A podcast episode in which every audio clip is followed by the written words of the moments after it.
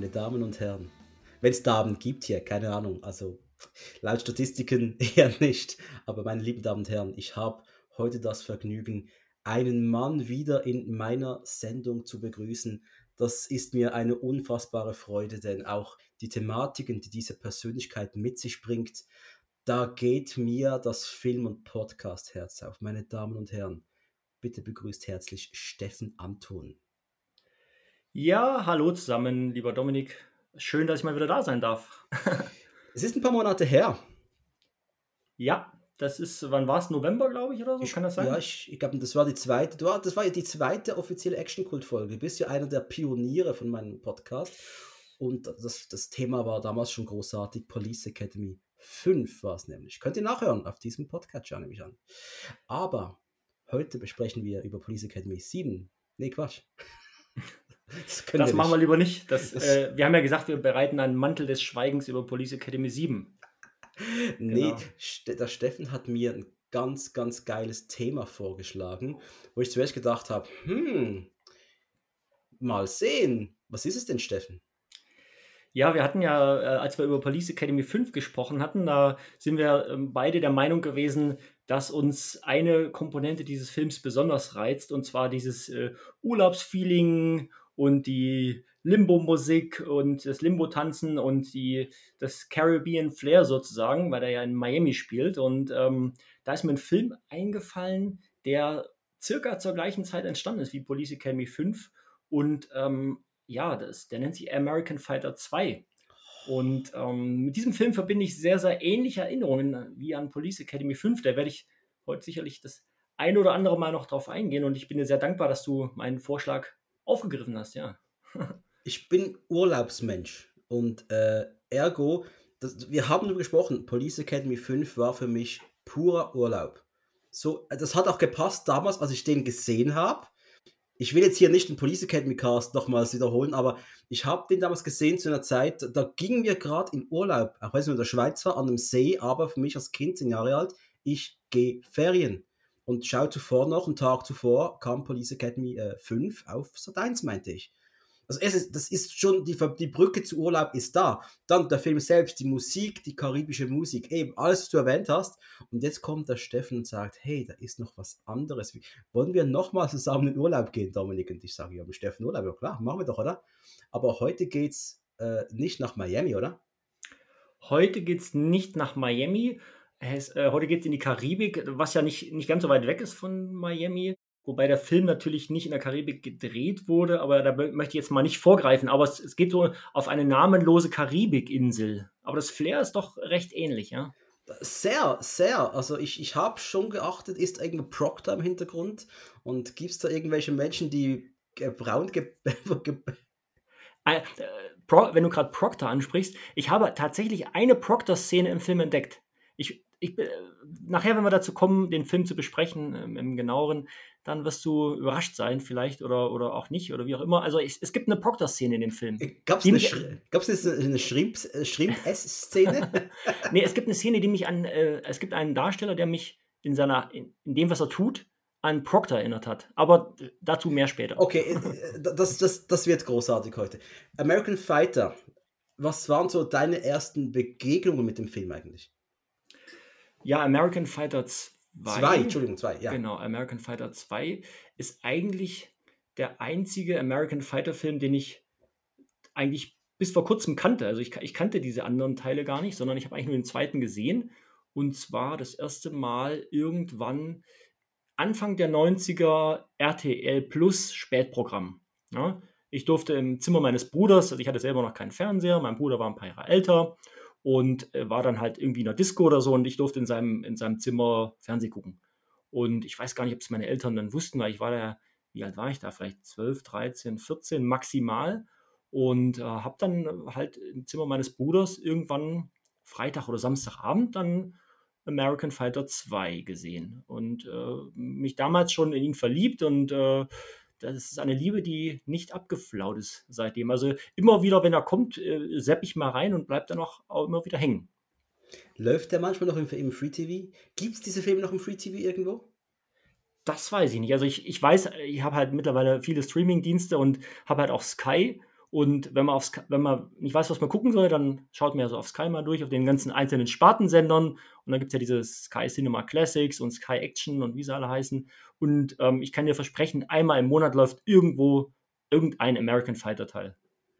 Vielleicht auch Teil 5, denn äh, meine Geschichte mit American Fighter ist, ist, ist merkwürdig. Ich habe, äh, also ich sag's ganz ehrlich, Teil 1 hat mich nie großartig gereizt. Ich habe den ein, vielleicht zweimal gesehen, ich weiß es nicht mehr. Fand den nie so richtig geil. Ähm, hab Teil 2 als Kind auch mal so im TV angezappt. Das war halt so Super RTL, RTL Plus, wie immer das damals hieß, keine Ahnung. Der lief da mal, aber ich wusste, das hat mich damals alles gar nicht so gereizt, denn ich war in dem Alter, da wollte ich die harte Action, die der Steven Seagal-Scheiße damals gelaufen ist, noch seine guten Filme, das fand ich toll. Da hat eine Härte gehabt. Hier war es eher so, das hat mich damals als Kind als Teenager nicht wirklich abgeholt. Und äh, habe jetzt im Zuge dessen ähm, auch mir Teil 3, 4, die ich auch mal fragmentarisch schon halbwegs gekannt habe, aber nie bewusst, habe ich mir jetzt die auch, auch angeschaut und auch den unfassbar geilen Teil 5. American Fighter 5 könnte mal noch eine Folge werden. Wir werden sehen.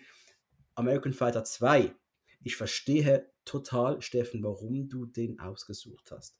Das ist, die Podcasts wurden gemacht, um American Fighter 2 zu besprechen. Das ist ganz klar.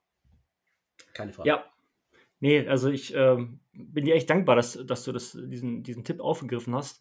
Ähm, was, was bei uns halt damals auch, vielleicht noch ganz kurz, äh, so, ja, in der, wann war das, so siebte Klasse irgendwie, ne? siebte, siebte, achte Klasse war ich damals und äh, die Ninja-Thematik, die war damals auch ganz groß irgendwie bei uns in der Klasse, also so mit den, mit den Wurfsternen und dann gab es auf dem auf dem Sega Mega Drive gab es Shinobi oder auf dem Master System und ähm, das war bei uns in der Klasse schon so ein, so ein Ding. Auf dem Schulhof dann auch, ne? Ah, gestern Abend American Fighter gesehen und dann hat man so die Ninja-Kicks vorgeführt, die man da gelernt hatte oder an die man sich noch erinnern konnte. Also das war schon so eine, so eine Zeit, wo das äh, so einen Nerv getroffen hat bei uns, bei, bei uns adoleszenten Burschen sozusagen, ja. Und, und ähm, deswegen bin ich dir dankbar, genau. Meine Frage, hast du damals auch auf Pro7 der Ninja-Meister gesehen? Nein. Das fehlt dir in, in deiner Vita. Ist es, aber das ist nicht der mit Franco Nero, oder? Nein, das ist Lee Van Cleef. Ah, okay, okay. Nee, das habe ich nicht gesehen, nein. Das ist, das, äh, das, ich habe ne, hab mit dem guten Michael Heinecke vor ein paar Monaten noch im alten Frassengeballer Podcast, aber auch hier zu hören, eine Episode aufgenommen über vergessene TV-Serien. Und da habe ich unter anderem den Ninja-Meister genannt, denn äh, nochmals, es ist ein Ninja! Doch nicht, kein anderes Argument. Und die haben dem Lee Van Cleef einfach eine Serie geschraubt von waren es 13 Episoden oder so, wo der einfach mit einem jungen Daniel LaRusso verschnitt quasi auf der Suche nach, war auf der Suche nach seiner Tochter oder sowas war. Also ist auf DVD erhältlich. Okay. Und äh, allein schon wegen dem Faktor 80er Jahre äh, altender Western-Star, der nochmals in den 80ern ein, eine eigene Serie bekommt, kann man sich problemlos mal geben. Und wenn du Ninja magst, nach dieser Serie habe ich meine Ninja-Sterne aus Karton selbst gemacht und habe mein Plastikschwert auf den Rücken geschnallt. Das kannst du mir glauben. Okay, das klingt relativ spannend, aber genauso, also genauso, äh, oder mit Lee Van Cleef, das war jetzt auch nicht so der klassische Martial Arts ähm, Mensch.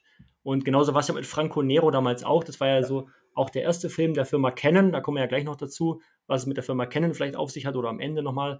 Ähm, und den haben sie damals ja als Hauptdarsteller engagiert, 81, glaube ich. War so, das war so der große Durchbruch dieser Ninja-Filme. Mhm. Und ähm, ich habe gelesen, dass, dass Franco Nero nur dann eingeblendet wurde, wenn es um keine Action-Szenen geht. Also letztendlich alle Action-Szenen hat ein Stunt-Double gemacht. Ja, sobald, also, die Maske, sobald die Maske drauf war, dann war ein anderer Typ drin. Und das war bei, war bei Dudikoff ja meistens wohl ähnlich, oder? Ja, wobei, ich, ich habe mal versucht, heute tatsächlich mal drauf zu achten. Ich auch. Und ähm, es, gab, es gab ja, Dudikoff hat ja nur ganz am Ende diese ja. Ninja-Maske auf dieses Films. Und da habe ich dann eigentlich schon immer auch seine Augen äh, Ja, also ich, gesehen. ich, also ich, vielleicht war es im ersten Teil, war das äh, eher der Fall. Ich, ich dachte jetzt auch in Teil 2. Wenn, wenn sie dann anderen drunter gepackt hätten, dann hab, hätte ich da jetzt nicht einen großen Unterschied zu Dudikoff gesehen, ehrlich gesagt. Hm. Also hm. nicht, dass der massiv besser wäre von seinen Bewegungsabläufen und so weiter. Hm.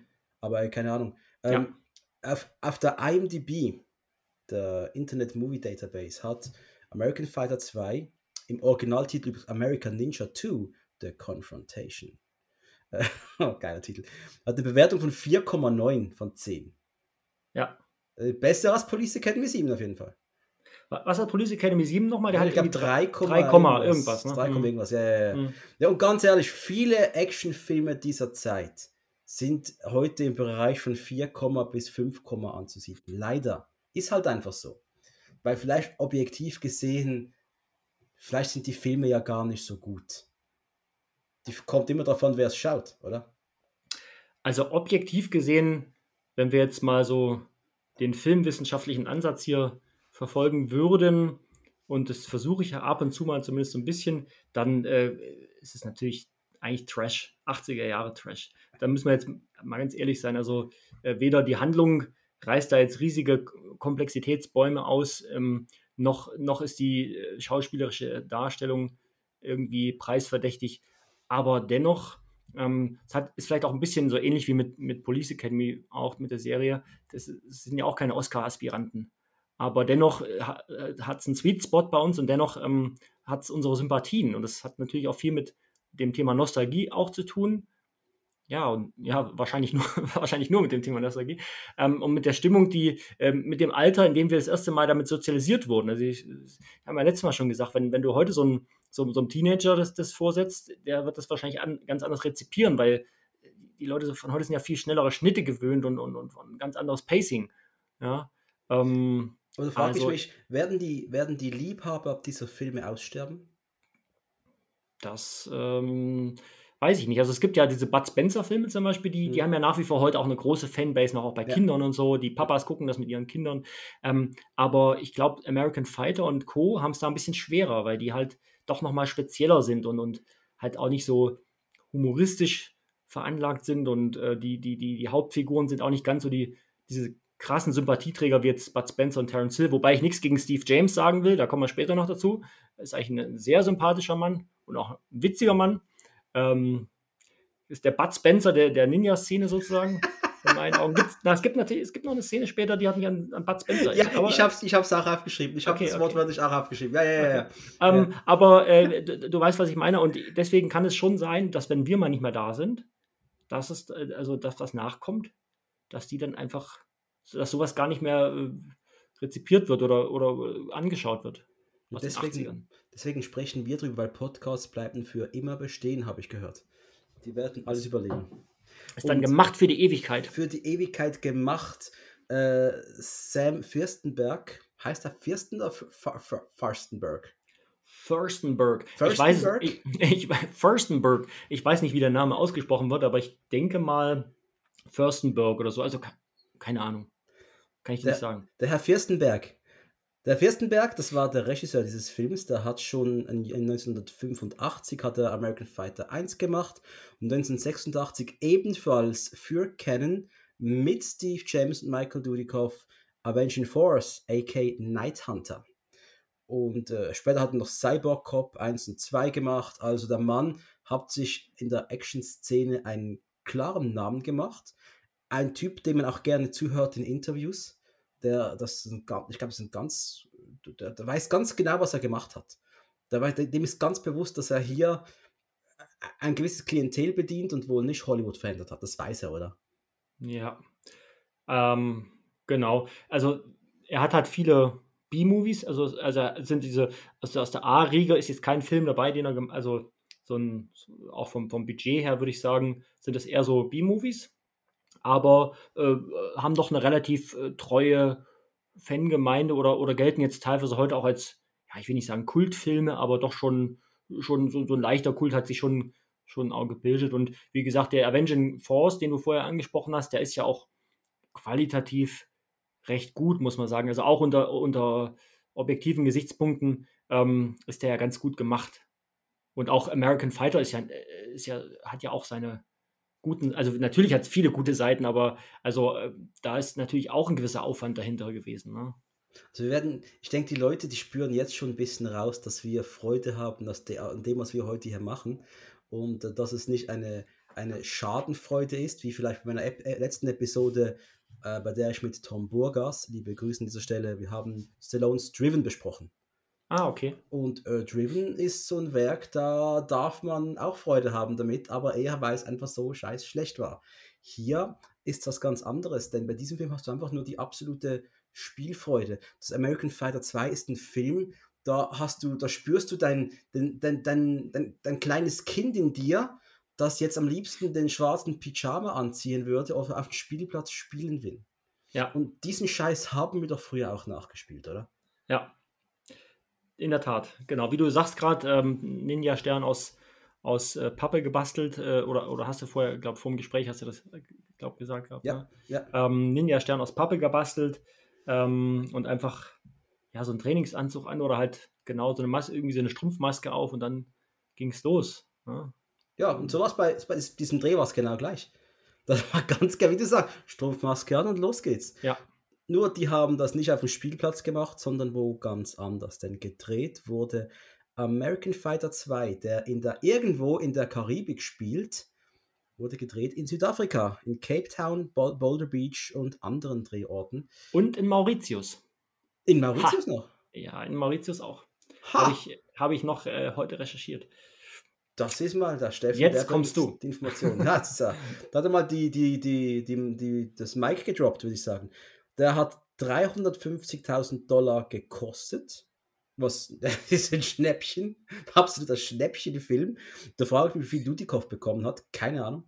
Und äh, hat dann im Kinokosten 4 Millionen eingespielt. Ich nehme jetzt mal schwer an, das war nur in den USA. Der lief nicht in Deutschland, nehme ich an.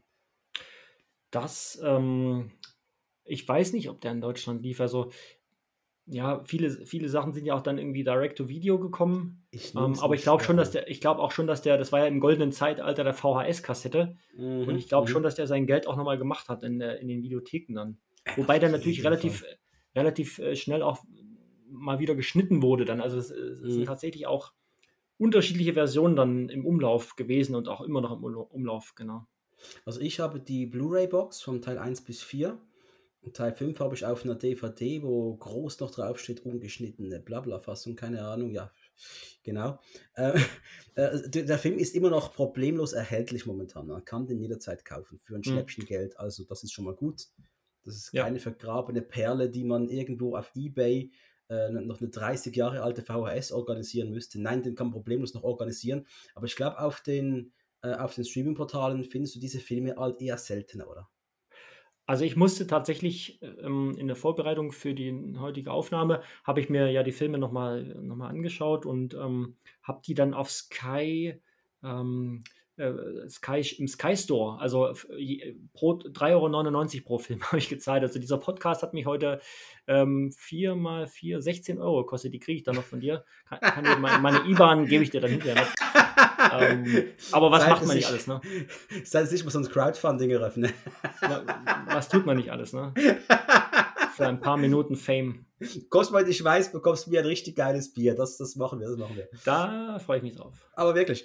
Ähm, ja, wollen wir, wollen wir wie beim letzten Mal uns durch die Story durchhangeln, was da so passiert? Denn Ja. ihr könnt uns glauben, was da so passiert, das ist fast schon unglaublich. Es passiert einiges. Es ist Es nicht langweilig. einiges. Wie er der Film eröffnet und was schon ein Garant ist für gute Laune, wenn dieses Canon-Logo durchs Bild läuft, dann weißt du einfach, jetzt muss ich mir nichts mit irgendeiner krebskranken Frau anschauen, wo jemand stirbt oder so ein Familiendrama. Nein, jetzt gibt's was. 90 Minuten pure Unterhaltung. Vielen Dank äh, für, an die, für die, an die Canon-Macher, dass die ihr Projekt so lange durchgezogen haben. Die haben uns so viele Filme beschert. Es ist einfach nur geil. Wir sehen auch gleich, wir sind auf irgendeiner Insel. Es, es läuft so eine richtig bescheuerte Musik im Hintergrund. Und immer der Steffen, der hat da schon richtig zu dieser komischen Musik getanzt. Was, was war das noch gleich für ein Stück? Ähm, da hat, ähm, also in der, in der Anfangsszene, Mhm. genau, sehen wir ja so eine, so eine Küstenstraße. Und äh, das erinnert mich ein bisschen an den, an den Highway Number One in den USA. Ich weiß nicht, ob du da schon mal lang gefahren bist. Also Yes. äh, die Westküste von San Francisco runter nach Los Angeles. Ja, Und das ist ja so eine- diese klassische Küstenstraßensituation. Und wir sehen dann ja ein paar Motorräder. Und ähm, da kommt schon diese markante Musik des Films, also eines der Themen, was immer dann kommt, wenn, wenn Gefahr droht, dieses ja, es wird ja dann mal schneller. Und ähm, George S. Clinton hat den Soundtrack gemacht. Ähm, George S. Clinton hat äh, viele Film-Soundtracks gemacht, unter anderem auch für Mortal Kombat. Also Oh. der Typ war sehr umtriebig und ich, ich habe ja jetzt alle vier American Fighter gesehen, also die 1 bis 4 halt. Und da hat er überall die Musik gemacht und ich muss sagen, American Fighter 2, auch da ist es mein Favorit. Also auch musikalisch gesehen äh, ist der Soundtrack der mit am einprägsamste für mich. Ja, ein, ich, will, ich will nicht sagen, der beste, also, also der beste, ich will sagen, er ist wirklich gut.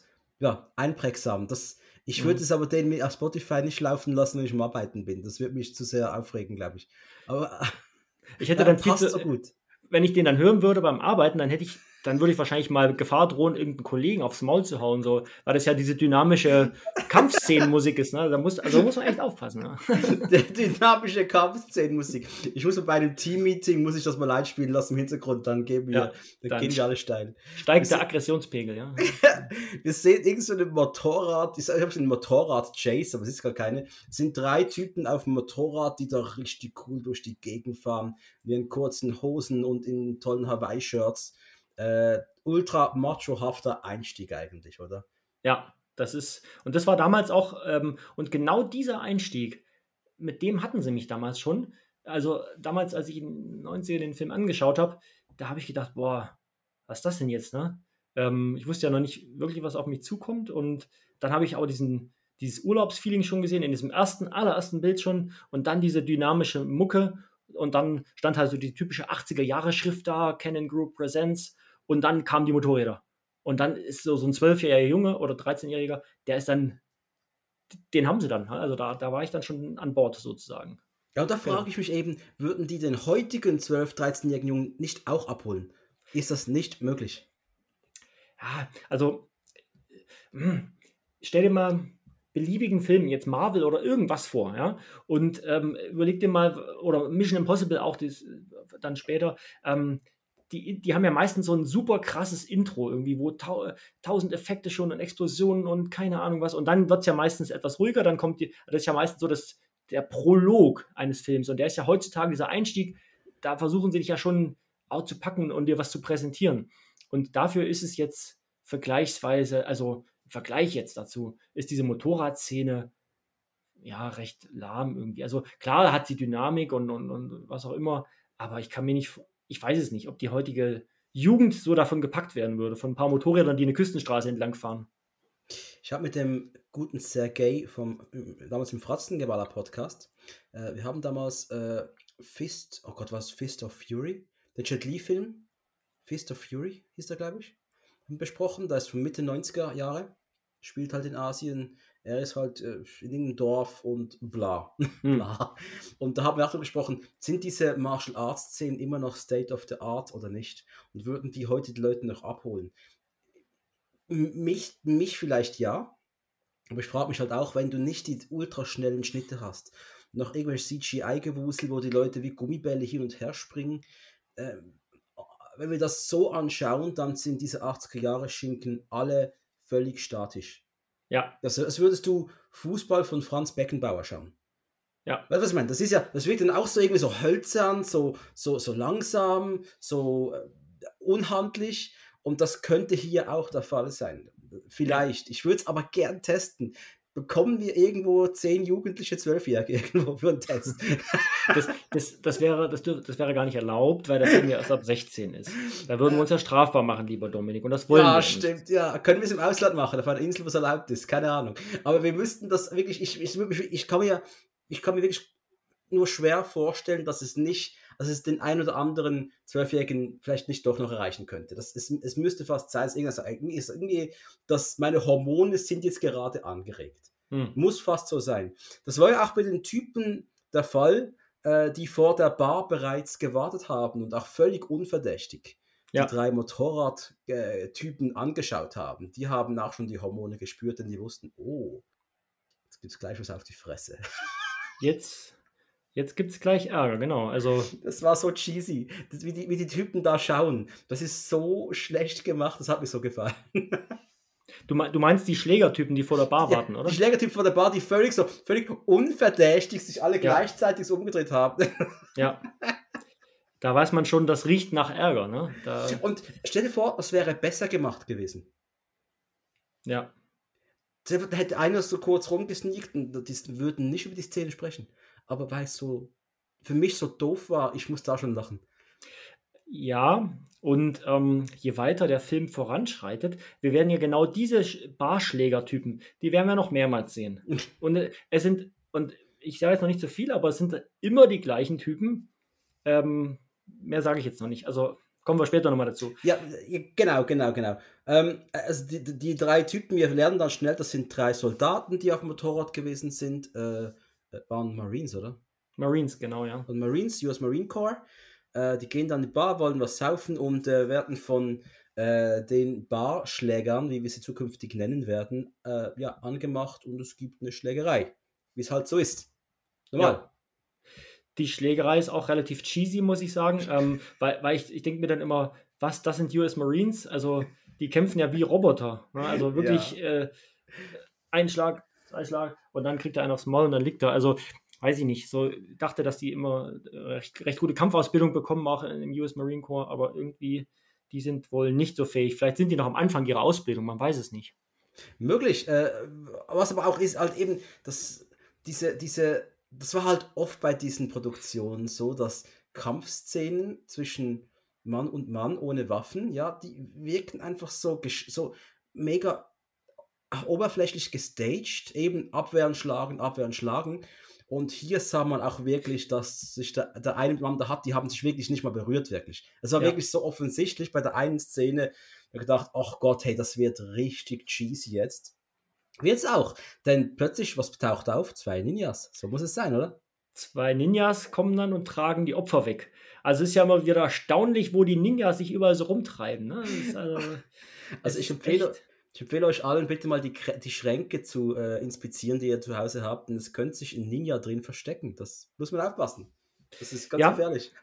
Die kann immer sein. Man weiß nie, wo der nächste Ninja einem um die Ecke gebogen kommt, ne? entgegenkommt. Wir, genau, wir lernen dann aber auch, dass der eine der Soldaten, der Tommy, der hat seine beiden Kollegen irgendwie, äh, der hat sie verraten.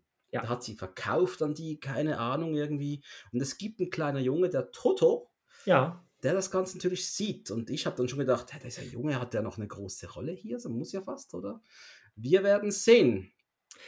Ja, äh, zu dem Toto sagen wir, glaube später noch ein bisschen mehr, ne? weil ich, äh, ich habe ich hab einiges noch zu sagen zu Toto. Aber da kommen wir später, glaube ich. Da, das ist gut, denn ich habe sehr wenig über ihn zu sagen, denn ich war okay. da ein bisschen enttäuscht.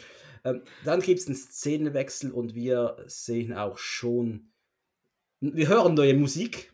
Wir hören neue Musik. Und Achtung, pass auf, Dominik. Jetzt ist mein erster Police Academy 5 Moment. Natürlich. Und zwar, wir sehen eine Szene, ein Flugzeug landet, wir hören tropische Musik. Ja. Und ich bin sofort tropische Musik, Flugzeug, Police ja. Academy 5. Ja, ich also, auch. Ich das auch. ist mein erster Police Academy 5 Moment. Ja, total. Da ging ich völlig mit dir reinig. Da könnten jetzt auch Proctor und Harris aus dem ja. Flugzeug steigen. Und das wäre so geil gewesen. Wäre der Proctor hinter ihm. Das wäre Weißt du, einfach im Hintergrund, so ganz klein wäre er weg, das wäre super gewesen. Aber nein. Aber Proctor kommt ja später noch. Ich habe ja noch eine Proctor-Szene. Ich bin wirklich der, gespannt. Was, ich bin gespannt. Wer aussteigt, ist natürlich der Michael Dudikoff und auch der Steve James. Die beiden steigen, weißt du, wissen, ah, hier ist was los, die braucht hier irgendwie, keine Ahnung. Und hey, scheiße, wie kann man cooler ausschauen als Steve James? Und ich sag's jetzt, wie es ist. Für mich ist Steve James der Star dieses Films.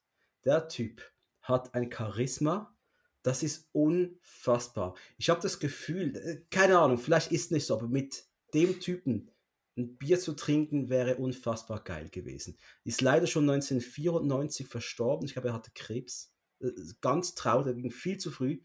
Aber hey, der Typ, der, der hat auch einen Gang drauf. Der Typ ist, das ist Testosteron, das ist ein, ein, ein, Penis auf zwei Beinen, das kann man nicht anders sagen. Der Typ ist, der ist geladen, der will entweder er will was bumsen oder will was totschlagen. Der ist einfach nur geladen, der läuft wie ein riesen Macho. Das, ja, also das ist das, das ja. Hast du was zu sagen dazu? Äh, ja, ja. Ähm, ja, ja. Steve James, also Penis auf zwei Beinen finde ich gut, den äh, ein schöner Vergleich.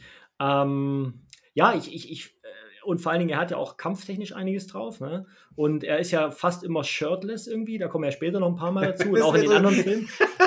Und, und pass auf, äh, mich wundert halt, äh, warum er äh, nicht, nicht, nicht, nicht noch einen größeren Durchbruch hatte. Also er war halt immer nur in so B-Movies. Ne? Und er, er hätte locker auch so einen so so ein, so ein Film, so wie Action Jackson. Action weißt du, Jackson, ja, Carl, richtig. Carl genau. Weathers, wer ist ja. Carl Weathers? Äh, tut da Steve James besetzen, ja? Ähm, oder sowas. Also er hätte locker auch einen Film alleine tragen können.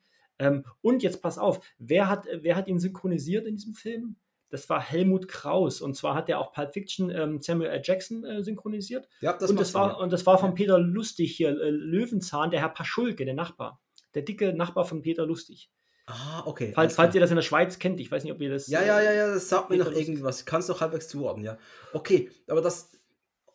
Und bei Steve James, wie, wie du sagst, warum ist aus dem nicht mehr geworden? Ich meine, ich kann ihn nicht bewerten als Schauspieler, denn er spielt hier nicht. Er ist einfach der ist einfach da und macht, was er machen muss, mit dem genau richtigen, der richtigen Dosis an Augenzwinkerei und Ernsthaftigkeit, die es einfach braucht. Da ja. weiß einfach, ich, und ich glaube, der hatte die Zeit seines Lebens beim Dreh dieser Filme. Ja. Er hat es einfach genossen. Und vor allem diesen hier. Ich habe das Gefühl, der hat einfach sau Spaß gehabt. Du hast vorher gesagt, du würdest gerne mit dem Bier trinken oder wärst gerne mit dem Bier trinken gegangen. Absolut. Also lieber ein Bier trinken, als einen aufs Maul kriegen von ihm. Ne? Also. Massiv. Der hat aber, wenn ich das richtig gelesen habe, äh, zumindest das sagt die Wikipedia, wäre er gecast gewesen für Mortal Kombat. Okay. Aber für für ähm, ähm, äh, Jax wahrscheinlich, ne? Äh, Jax ist ja dieser Schwarze. Ja, nehme ich an. Und ich habe das nur, nur das habe ich in einem Halbsatz noch gelesen. Wenn es stimmt, dann, ja, es macht auch Sinn, er ist dann nach 94 gestorben, aber mhm. äh, wenn die 92 mit dem Film, der Filmplanung angefangen hätten und die hätten, mhm. nee, das wäre schon, hätte ich ihm richtig gegönnt, aber schade. Sehr, schade, sehr ja. schade. Mhm. Dudikoff ist übrigens auch da. Einfach, dass es noch gesagt ist. Dudi, Dudikoff, äh, vielleicht noch da ähm, zum Synchronsprecher was. Ich bin immer so ein Synchronsprecher-Mensch. Ich, ich weiß zwar nicht, wer ihn da synchronisiert, also ich kenne den Namen jetzt nicht, habe ich nicht parat. Allerdings ist, äh, hat Dudikoff hier einen typischen Synchronsprecher, den man ganz, ganz oft hört in vielen 80er-Jahre-Filmen. Mhm, du musst mal mhm. vielleicht beim nächsten Mal darauf achten oder so, oder vielleicht kannst du dich auch noch erinnern an die, an die Stimme, aber das, die, diese Stimme, die, die hört man heute gar nicht mehr. Ich weiß gar nicht, ob der noch arbeitet, der, der Mensch. Aber ähm, das ist mir halt aufgefallen, dass es so eine klassische 80er-Jahre-Synchronstimme ist. Ja, und äh, es ist einfach witzig, dass auch, aber auch Dudikoff, und das, da muss ich ihn auch in Schutz nehmen, wenn ich wieder höre, was das für ein schlechter Martial Arts Fighter ist, was auch für ein schlechter Darsteller ist, sehe ich gar nicht so. Also Dudikoff hat das Charisma, das es braucht. Ich finde, ich fand ihn auch in ernsthafteren Rollen, also jetzt, oder auch in Komödien wie die äh, Bachelor Part zum Beispiel, ich fand ihn eigentlich immer gut. Mhm. Klar, äh, du hast bei Canon diese Cheesiness, die die Filme ausstrahlen, aber da kann er ja nichts dafür, oder? Nee. Dass das dann halt Szenen mit, mit äh, Ninjas am Strand dann irgendwie merkwürdig sich anfühlen, aber er selbst macht auch hier, wie oft, einen tollen Job. Ja. Er, er wurde damals für den ersten Teil, wurde er, ähm, also eigentlich soll der Chuck Norris ähm, den spielen, aber Chuck Norris hat gesagt, wenn mein Gesicht verdeckt ist, dann habe ich da keinen Bock mitzumachen irgendwie. Und ähm, Michael Dudikoff wurde gecastet, es war, war eine riesenlange Suche und er wurde deswegen genommen, er war ja vorher schon als Model tätig und, und hatte kleinere Rollen in Dallas und, und, und Tron und so. Und ähm, weil er ein bisschen wie James Dean aussieht. Also man hat quasi, ähm, also der, der, äh, also es sind ja die, äh, Menahem Golan, also der äh, Golan Globus, der hat gesagt, das, das wird der nächste James Dean. Ne? Ähm, es hat nicht ganz funktioniert, aber ich finde, äh, der Vergleich, der ist nicht ganz so weit hergeholt. Also er macht schon was her, finde ich. Ja, ist auf jeden Fall super handsome Typ. Also ich glaube, äh, wenn da mal die Freundin äh, mitschaut und denkt, ach, das ist aber netter. Der Schatz, warum schaust du nicht so aus? Der sieht übrigens heute auch noch ganz gut aus. Also ich habe mir ja mal vor, vor, vor ein paar Jahren auf der Comic-Con hat er mal in Dortmund war er mal und da war, war, hat er so ein Panel gemacht vorne äh, auf der Bühne und dann habe ich ihm auch eine Frage gestellt, warum Sylvester Stallone noch nicht angerufen hat für die Expendables. Und, okay. und da hat er, hat er gesagt, äh, es wundert ihn auch. Also er erwartet und er ist jederzeit bereit, falls mal ein Sequel gedreht wird und er da mitmachen darf. Also Aber da, da, da müssen wir schon drüber sprechen. Also warum, warum, warum ist das noch nicht passiert? Denn es gefühlt jeder Trottel durfte schon bei The Expendables mitmachen. Ja. Warum nicht Michael Dudikoff? Ist da was, ist da was Persönliches? Da kennst Stallone den etwa nicht? Das kann nicht sein, oder? Hm, Glaube ich nicht. Also und vor allen Dingen, er sieht er wirklich, also wenn du jetzt die, die Leute mal anschaust, irgendwie Sylvester Stallone ist nicht mehr der also Dudikoff ist 54 geboren, also auch nicht mehr der allerjüngste, aber ähm, der, also der könnte auch locker zehn Jahre jünger sein, wenn du den so siehst. Also als ich den damals auf Comic Con gesehen habe, dachte ich, ja, der, der Mann ist vielleicht um die 60 oder so, ne? Aber ist schon ein bisschen älter, ne? Ja, vor allem, ich habe erst gerade gestern, vorgestern hat Sly Stallone ein Video auf seinen Instagram-Account hochgeladen, wo ich gesagt habe, oh scheiße, jetzt sieht man dir das Alter aber langsam schon an. Also, Ja, ey, und das ist auch völlig okay. Sly ist Jahrgang 46, also ist er jetzt, äh, man rechne, äh, 76, oder? 76, genau. Äh, Das ist okay, es ist voll okay. Hm. Man darf alt werden, es ist völlig, völlig gut, aber äh, hol doch noch ein bisschen frisches Blut. Ich nehme jetzt mal schwer an Expendables 4. Wir wissen alles, Stallone wird aussteigen. Seine Rolle wird, wie man Hm. hört, auch nicht so groß sein in dem Film.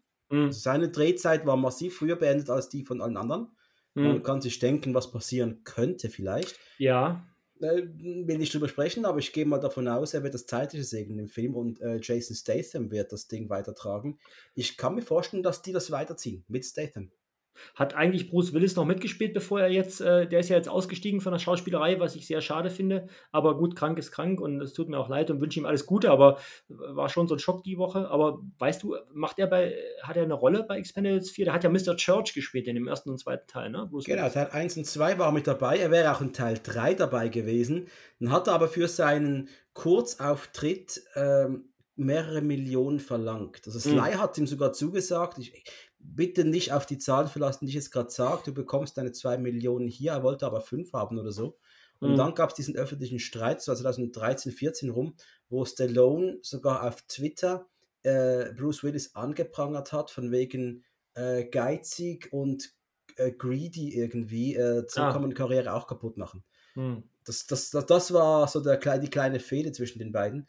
Ich Okay, denke, das krass. haben die beiden wieder behoben, aber er war nicht angedacht für Teil 4. Im Teil 3 wurde er auch dann spontan ersetzt durch Harrison Ford.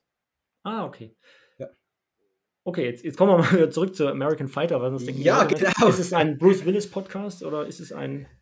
Der kommt Ähm, noch irgendwann, ja. der Bruce Willis Podcast. Okay. Ähm, Genau, wir sehen, dass der Tommy und sein Partner, der heißt Charlie, meinte ich, die holen Jackson und Armstrong am Flughafen ab in einer ultra merkwürdigen Szene, wo die beiden im Auto sitzen und der Fahrer nicht schnallt, äh, wer, also dass die beiden, die er abholen soll, gerade vor ihnen steht. Fand ich sehr merkwürdig gespielt, das Ganze. Ja, also der Partner ist ja, ist ja, wie gesagt, du hast ja gerade schon gesagt, Charlie. Und der wird von Larry Poindexter gespielt. Und der Charlie, der Charlie wird im Laufe der, des Films sich noch als so Comic Relief rausstellen. Also letztendlich als lustiger, also wie äh, ist so der Jar Jar Binks von, von, von äh, American Fighter 2. Also quasi der lustige Sidekick, der immer irgendwie in die Bredouille kommt oder wie auch immer. Ich finde ihn ganz, ich finde seine Rolle eigentlich ganz, ganz nett.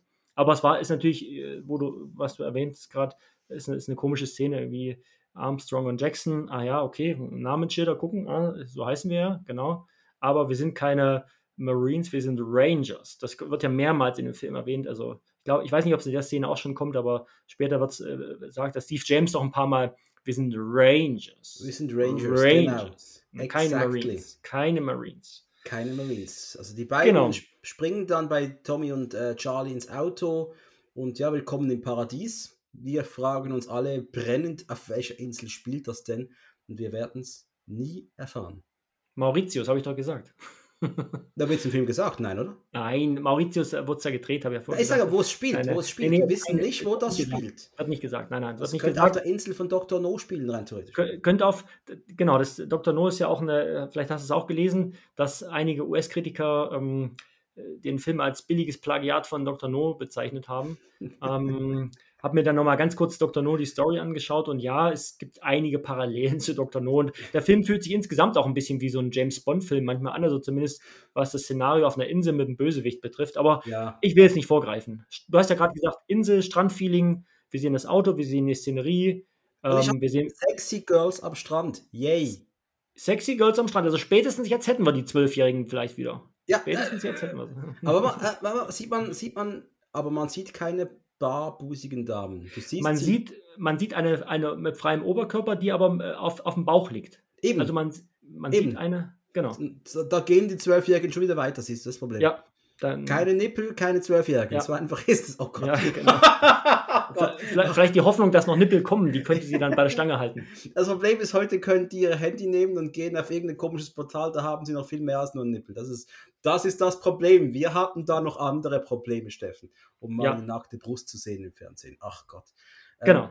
wir lernen, dass der Vorgesetzte der Marines Wild Bill genannt wird. Ja. Ich habe, ich, ich, ich, ich habe den Typen angeschaut und gedacht, ist das irgendwie Jason Priestleys Vater mit Schnauz?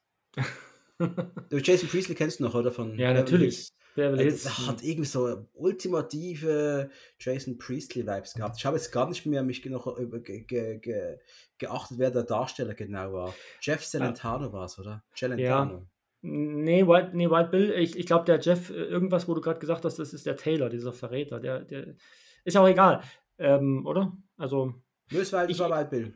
Ich wollte ich wollt noch, achso, okay, dann, dann habe hab ich mich wohl vertan. Ich wollte noch ganz kurz was zu White Bill sagen. Ja. Mm, White Bill ist, habe ich gelesen, äh, Trivia. Ähm, der ist wohl angelehnt an eine Figur aus G.I. Joe. Okay. G.I. Joe kennt ihr vielleicht, dieses Spielzeug, wo, dann ja. auch ein, ja. es dann auch einen Film gibt und eine, eine Serie. Was, was für ein toller Film. Habe ich nicht gesehen, kann ich, kann ich Gut nicht sagen. Für dich. Okay. Ähm, und da gibt es mehrere Figuren auch und ähm, es soll wohl eine, eine Figur geben, die ähm, auch Wild Bill heißt, zufälligerweise. Und die hat auch so einen Schnauzer und so einen, so einen Hut immer auf. Und also es, es ist wohl so eine Anlehnung oder so eine kleine Hommage an, soll es wohl sein, an G.I. Joe. Okay, ich, ich dachte, es wäre ein Hommage an den alten Westernhelden Wild Bill Hickok, aber hey. Da fehlen die langen Haare. Ich glaube, der hatte, hatte, der, hatte der nicht irgendwie lange Haare? Ich Doch, meine Freundin, die schauen momentan gerade Deadwood und der kam gerade noch, noch vorher. Ah, Deadwood habe ich übrigens auch, ich lese gerade von Michael Crichton, das, oder habe ich gelesen, das Buch ähm, Dragon Teeth, habe ich, hast du vielleicht gesehen, auf Facebook habe ich ja, gepostet. Ja. Ähm, das ist ja äh, posthum jetzt veröffentlicht worden. Da geht es um äh, Cowboys äh, oder in der, im Wilden Westen, in der Zeit des Wilden Westen spielt es. Und da geht es um Wissenschaftler, die Dinosaurierknochen ausgraben, im Wilden Westen halt. Und mitten in den Indianerkriegen und mitten, äh, äh, sehr interessant auf jeden Fall. Und da kommt, äh, da spielt auch ein Teil in Deadwood. Also, ah, und dann cool. habe ich mal gegoogelt nach Deadwood und ja. dann, bin dann auf die Serie gestoßen. Also, die steht jetzt auf meiner To-Do-Liste. Oh, unbedingt machen, die ist, groß, die ist mhm. großartig, ganz, ganz ja. groß. Ähm, ist, es ein, ist es ein Prequel von Jurassic Park, das Buch? Nee, es hat eigentlich gar nichts mit Jurassic Park zu tun. Es ist also das einzige, einzige Gemeinsamkeit, dass irgendwo bei Jurassic Park gibt es Paläontologen, die Dinosaurierknochen ausgraben am Anfang und bei Dragon Teeth gibt es auch Paläontologen, die Dinosaurierknochen ausgraben. Ansonsten null Gemeinsamkeiten. Zufälle gibt es. Unfassbar. Ja, egal. Ist auch unfassbar, dass wir lernen, dass vier Soldaten verschwunden sind von, von der Insel. Äh, weiß nicht genau, was passiert ist. Es gab, äh, es gab Berichte von Ninja-Angriffen. stell, stell dir mal vor, du bist irgendwo Polizei, irgendwo bei dir, wo du gerade wohnst, du bist da, arbeitest da als, Poliz als Polizist, da kommt irgend so dein Chef, ja, es gab hier, es sind viele Leute verschwunden, äh, es, es gibt Berichte von Ninjas und du so, was? Ja, das war, das, das kann passieren. Ich, äh, ich muss jetzt mal einen kurzen Schwenk machen. Ähm, kennst, du kennst ja die Zeitschrift PC Games wahrscheinlich, ne? Ja, natürlich. Ich genau. war auch mal jung. Und, und ähm, die gibt es ja heute noch. Und ähm, da gab es ja früher dann immer so, äh, so Mitte der 90er kamen ja die CD-ROM-Laufwerke dann so auf den Markt und dann hat ja die PC Games immer eine, eine CD mit dabei gehabt. Mit wo Shareware. Dann halt Shareware, ah. Demo, Demo-Version etc. Ne? Ja. Und da waren teilweise, da waren teilweise auch ähm, selbstgemachte Spiele drauf von Nutzern äh, der PC Games. Und da gab es mal, es gab mal so einen Baukasten für, für so einen billigen 3D-Shooter. Da konntest du deinen eigenen 3D-Shooter machen. Aus dem Baukasten raus irgendwie, ne? Und da gab es dann ein Spiel, ähm, das hatte dann auch wahrscheinlich so ein Jugendlicher gemacht, weil die Story war dann, also der, der Name des Protagonisten war Yohi, also nicht Joey, sondern J-O-H-I-E, Yohi. Und ähm, du bist dann irgendwo hingekommen und dann, dann hat es geheißen, Yohi, hilf uns, ein paar Ninjas haben die Schule überfallen. Und dann musst du. und dann musst du im Prinzip. Und diesen, dieser Satz, der hat, mich, der hat sich mir so eingebrannt. Yohi, ein paar Ninjas haben die Schule überfallen. Ähm, also du siehst, wo die Ninjas überall auftauchen können. An deutschen Schulen tauchen die auf. Also es wird immer schlimmer mit den Ninjas. Da muss man wirklich aufpassen. Da ja. muss man wirklich aufpassen. Ninjas sind die Gefahr, aber keiner spricht drüber. Und ich vermute, die, Querdenkerbewegung hat damit irgendwas zu tun. Lassen wir ja. das, lassen wir das, ja. sonst kommen böse Briefe. Ja, genau. Wir lernen eben, es gibt Ninjas auf der Insel und Armstrong und James sollen es klären. Und dann hatte ich so ein Problem. Da, da, jetzt, musst, jetzt musst du mir kurz helfen. Dann laufen Armstrong und James, ja? Jackson? Jackson, sorry. Armstrong und Jackson laufen aus dem Büro raus. Dachte ich. Ja. ja. Und ich sehe Steve James. Ich sehe ihn, ganz klar, vor mir. Mhm. Aber der Darsteller neben ihm, Ist nicht Armstrong. Ist nicht ist Michael nicht, Dudikoff. Ist nicht Michael Dudikoff. Und kannst du mir das erklären? Ich kann es dir, dir nicht erklären. Also ich habe, ähm, ich muss, ich muss zu meiner Schande gestehen, mir ist es gar nicht aufgefallen. Mir ist es nicht, mir ist es nicht aufgefallen. Ich habe das im Nachhinein, ich habe gerade ein bisschen über den Film gelesen, noch auf, auf schnittberichte.com. Ja. Kennen Sie vielleicht auch die Seite? Natürlich. Und, und da hat irgendjemand angemerkt, ja, in der einen Szene, das ist ja gar nicht Michael Dudikoff, das sieht man ja voll offensichtlich. Frontal.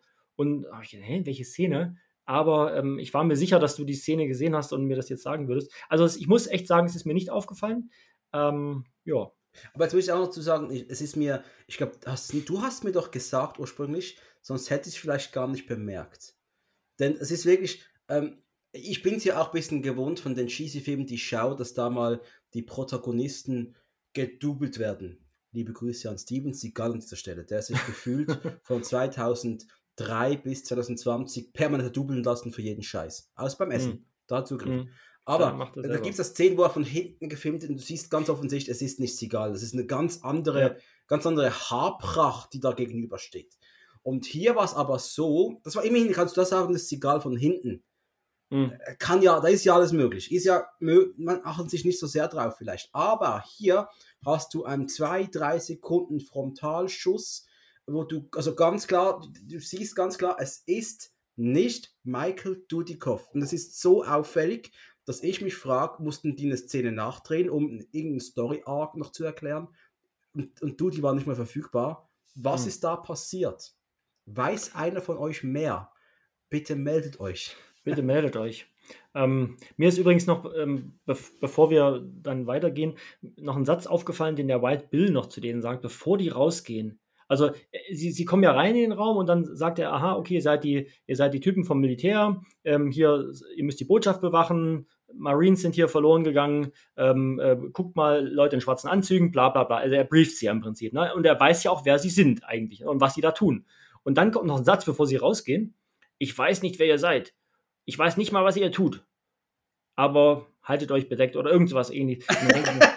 Da denke ich mir, er hat doch, er weiß doch, wer sie sind. Er hat sie doch begrüßt. Er weiß doch, warum sie dahin geschickt wurden. Ich weiß nicht, wer ihr seid. Ich weiß nicht mal, was ihr hier tut. Ich denke, was, was hat der Mann geraucht? Ja, okay. Wahrscheinlich war ich so fixiert auf diesen Satz, dass ich dann, äh, und dann habe ich wahrscheinlich das schnell aufgeschrieben, das Zitat, und dann habe ich äh, Michael Dudikoff nicht gesehen. Also nicht Michael Dudikoff. Nee, du hast Dudikoff eben nicht gesehen. Du hast alles richtig gemacht, du hast genau. ihn nicht gesehen. So muss es sein. Genau. Ähm, wir, es geht dann weiter. Wir erleben einen wunderbaren. Was macht man? Du bist auf einer Insel, dann machst du schnell mal einen Motorbootausflug, bisschen Wasserski fahren. Das würden wir beide auch machen, nehme ich an, oder? Ja, logisch. Um es mal mit den Worten von Lavelle Jones zu sagen: Miami, Surfen, Sonne und Wonne. Absolut, auch wenn es nicht Miami ist, aber trotzdem. Ganz genau. deiner Meinung. Und Steve James kann endlich das machen, wofür er geboren worden ist. Dieser Mann ist nicht geboren worden, um Kinder zu zeugen oder um Ninjas zu verkloppen. Nein, der Mann hat nur eine Daseinsberechtigung, sein Oberkörper frei zu machen. genau. Ich habe mir aufgeschrieben, Steve Jackson shirtless. Drei Ausrufezeichen. du, du siehst auch, wie er sich selbst zelebriert. Und das finde ich einfach so herrlich drüber. Der ist, der ist in einem selbstverliebten Modus, das ich aber hier richtig drollig finde. Ja. Das ist, ja. das ist nicht, der, der, kommt nicht so arrogant drüber, hey, schaut an, wie geil ich bin. Ich bin halt einfach geil und ich will es zeigen. Genau so kommt, so, so, so, so wirkt das auf mich. Hm. Und ich finde das so geil, wie der einfach, ja, du weißt einfach, jede Szene, der wartet nur darauf, wo kann ich das Ding abziehen. Ich glaube, ich habe irgendwo mal ähm, das auch gelesen, dass Dudikoff ihn darauf angesprochen hat. Auf diese, ja. äh, Genau, es da war man, also die, die, beide wussten genau Bescheid, der Typ muss sich nackt machen, so ist es einfach. einfach so. Ja, ich, äh, Michael Dudikoff ist ja in dem ganzen Film nicht mit freiem Oberkörper zu sehen. Im ersten Teil wiederum, also bei American Fighter 1, sieht man ihn oberkörperfrei und der hat eigentlich, muss sich eigentlich auch nicht verstecken, finde ich, aber, aber er hat halt hier so einen schicken äh, Surfanzug an oder so einen, so einen Taucheranzug, so einen kurzärmeligen, ne? oder halt diesen, er hat ja so einen, so einen Neoprenanzug an in ja. dieser Szene jetzt. Und deswegen ähm, sieht man halt seinen, hat Oberkörper aber, nicht. Der arme Mann hat in Teil 1 aber auch, glaube ich, sich Malaria eingefangen oder sowas. Nein. Nicht? Nein. Also, äh, meinst du jetzt in echt oder was? Also, Dudikoff. der, der Ah, ja. Schauspieler. Der Das weiß ich nicht. ja. Also, ich, ich dachte jetzt innerhalb der Story. Also, das, das kann, richtig- das weiß ich Nee, nicht. Das, äh, also Dudikoff hat in Teil 1, ich glaube, ich habe es gestern noch nachgelesen, hat sich Malaria eingefangen. Das kann Und, sein, ja. Das, das Mhm. war schon, das, dass er sowas hat noch nie erlebt, habe ich gelesen. Das, dem ging es richtig scheiße. Also, Und deswegen hat er gedacht, ich muss mir im Teil 2 was Warmes anziehen, ja, genau. damit ich mich nicht wieder erkälte oder Malaria. damit die scheiß Mücken mich nicht stechen können, Ja, vielleicht. genau. Keine Ahnung. Jedenfalls, was, was einem ganz extrem bei diesem Ausflug auffällt, ist zum einen, nochmals der, der Jackson, der da hinten am Chillen ist und seine unfassbare Brust präsentiert, und Mhm. der Tommy, der auch völlig unverdächtig am Nägel kauen ist. Das fällt überhaupt nicht auf. Nein. Der ist so nervös wie ich vor einer Abschlussprüfung, der, der dreht durch. Der ist nervlich am Ende. Merkt aber keiner außer wir Zuschauer. Ja, das stimmt, ja. Und äh, dann kommen sie ja irgendwann an in Mangrove Island. Und ähm, genau, und jetzt kommt nämlich auch der Proctor-Moment. Darf ich den Proctor-Moment prä- präsentieren? Und zwar äh, äh, Taylor heißt doch der Verräter, ne, glaube ich. Taylor, ja. Tom, Taylor. Tommy Genau. Taylor. Und äh, Tom Taylor. Später hatte dann in der Modebranche. äh, Ich wollte gerade sagen, den Namen kenne ich irgendwo. Okay. ähm, also, pass auf. Ähm, äh, sie irgendwann, äh, also der macht ja dann, der trennt ja dann die Zündkabel, also der setzt das Boot ja quasi außer Gefecht, was auch voll offensichtlich ist. Also, dass dann erstmal keiner nach den Zündkabeln schaut, finde ich auch witzig. Aber okay. Und dann sagen sie, na gut, jetzt wo wir schon mal hier sind, dann können wir auch ein bisschen schwimmen gehen oder irgendwas. So in die Richtung, ne? Und ähm, dann sagen aber Jackson und Armstrong, nein, wir bleiben hier beim Schiff oder so, sinngemäß, ne? Und dann ähm, guckt der Taylor Michael Dudikoff so an und sagt, "Ah, jetzt komm doch mit, sei doch kein Spaßverderber. Und Michael Dudikoff, nein, ich komme nicht mit. Und dann guckt er ihn so an, dann zieht Taylor sein, sein Hemd aus und springt ins Wasser. Und dieser, das ist für mich ein Proctor-Moment. Also das könnte auch Proctor sein, der zu Captain Harris sagt, ach komm, äh, äh, ähm, äh, wollen wollen wir nicht schwimmen gehen? Und Harris sagt, geh mir aus der Sonne, du Schwanzlurch oder keine Ahnung was. Und dann, okay, dann gehe ich halt alleine. Oder dann gehe ich mit den anderen zum Frisbee spielen oder so. Also es war so ein Moment, so ein kurzer Proctor-Moment. Du musst mal darauf achten, guck dir das, die Szene das nächste Mal an und, und schau dir diese, diese Gestik an von, von diesem Taylor und dann, wo er sein Hemd dann aussieht und dann ins Wasser springt oder, oder dann weggeht oder so. Ey, War für ich mich, war für mich ein Proctor-Moment, keine Ahnung. Ich werde den Film auf jeden Fall noch ein paar Mal geben und ich werde mich darauf achten. Danke. Proctor-Moment, genau. Wir haben dann aber auch noch einen A-Team-Moment, denn Dudikoff fixt das Motorboot in drei Sekunden. Hätte B.A. Ja. Baracus nicht besser machen können. Musste ja nicht viel machen, er musste ja nur zwei Kabel wieder zusammenstecken. Ich sag ja, hätte B.A. nicht besser machen können. Nein. Ist ganz klar. Was wir aber auch erleben, oh, ach du Scheiße, am Strand, da kommen gleich mal fünf Ninjas um die Ecke. Die sind überall. Die Kommt aus dem. Fels, überall kommen die Ja. her. Nochmals, schaut unterm Bett. Gefährliche Sache, Ja. Ninjas. Und die, also ich fand's so geil, wie die, die kommen angerannt, wie so kleine Feen, wie so Kinder in Feenkleidern. Weißt du, was das Ähm, weißt du, an was, mich dies, an, an was mich diese Szene erinnert hat? Ähm, die, die kommen, die sind, das ist ja gar nicht so unklar, aber die kommen so hintereinander, so wie die Tasken äh, von Star Wars. Also die wollen ihre Stärke verbergen, deswegen kommen die hintereinander. Und genau. Und dann äh, arbeiten sie auch relativ gut zusammen innerhalb dieses Kampfs, der sich ents, jetzt entspinnt. Also äh, sie, bilden eine menschliche Leiter, um einen Felsen hochzukommen. Ähm, und ich, ich finde diese, diese ganze, die, die, dieses äh, große Augenmerk auf die verschiedenen Ninja-Waffen und die verschiedenen Ninja-Techniken, ähm, das ist mir am stärksten hier in diesem Film aufgefallen, sogar noch stärker als im ersten Teil. Also da muss ich, also ich mag diese Szenen, ich auch, ich mag diese Strandklopperei, glaube vom, vom ganzen Film mit am liebsten. Das ist fast meine Lieblings, mein Lieblingskonflikt und meine Lieblingsschlägerei. irgendwie. Ja, also ich, ich habe den Film zum ersten Mal nach langem wieder gesehen vor zwei, drei Monaten. Ich glaube, ich habe damals auch geschrieben, hey, ich schaue mir gerade an oder so.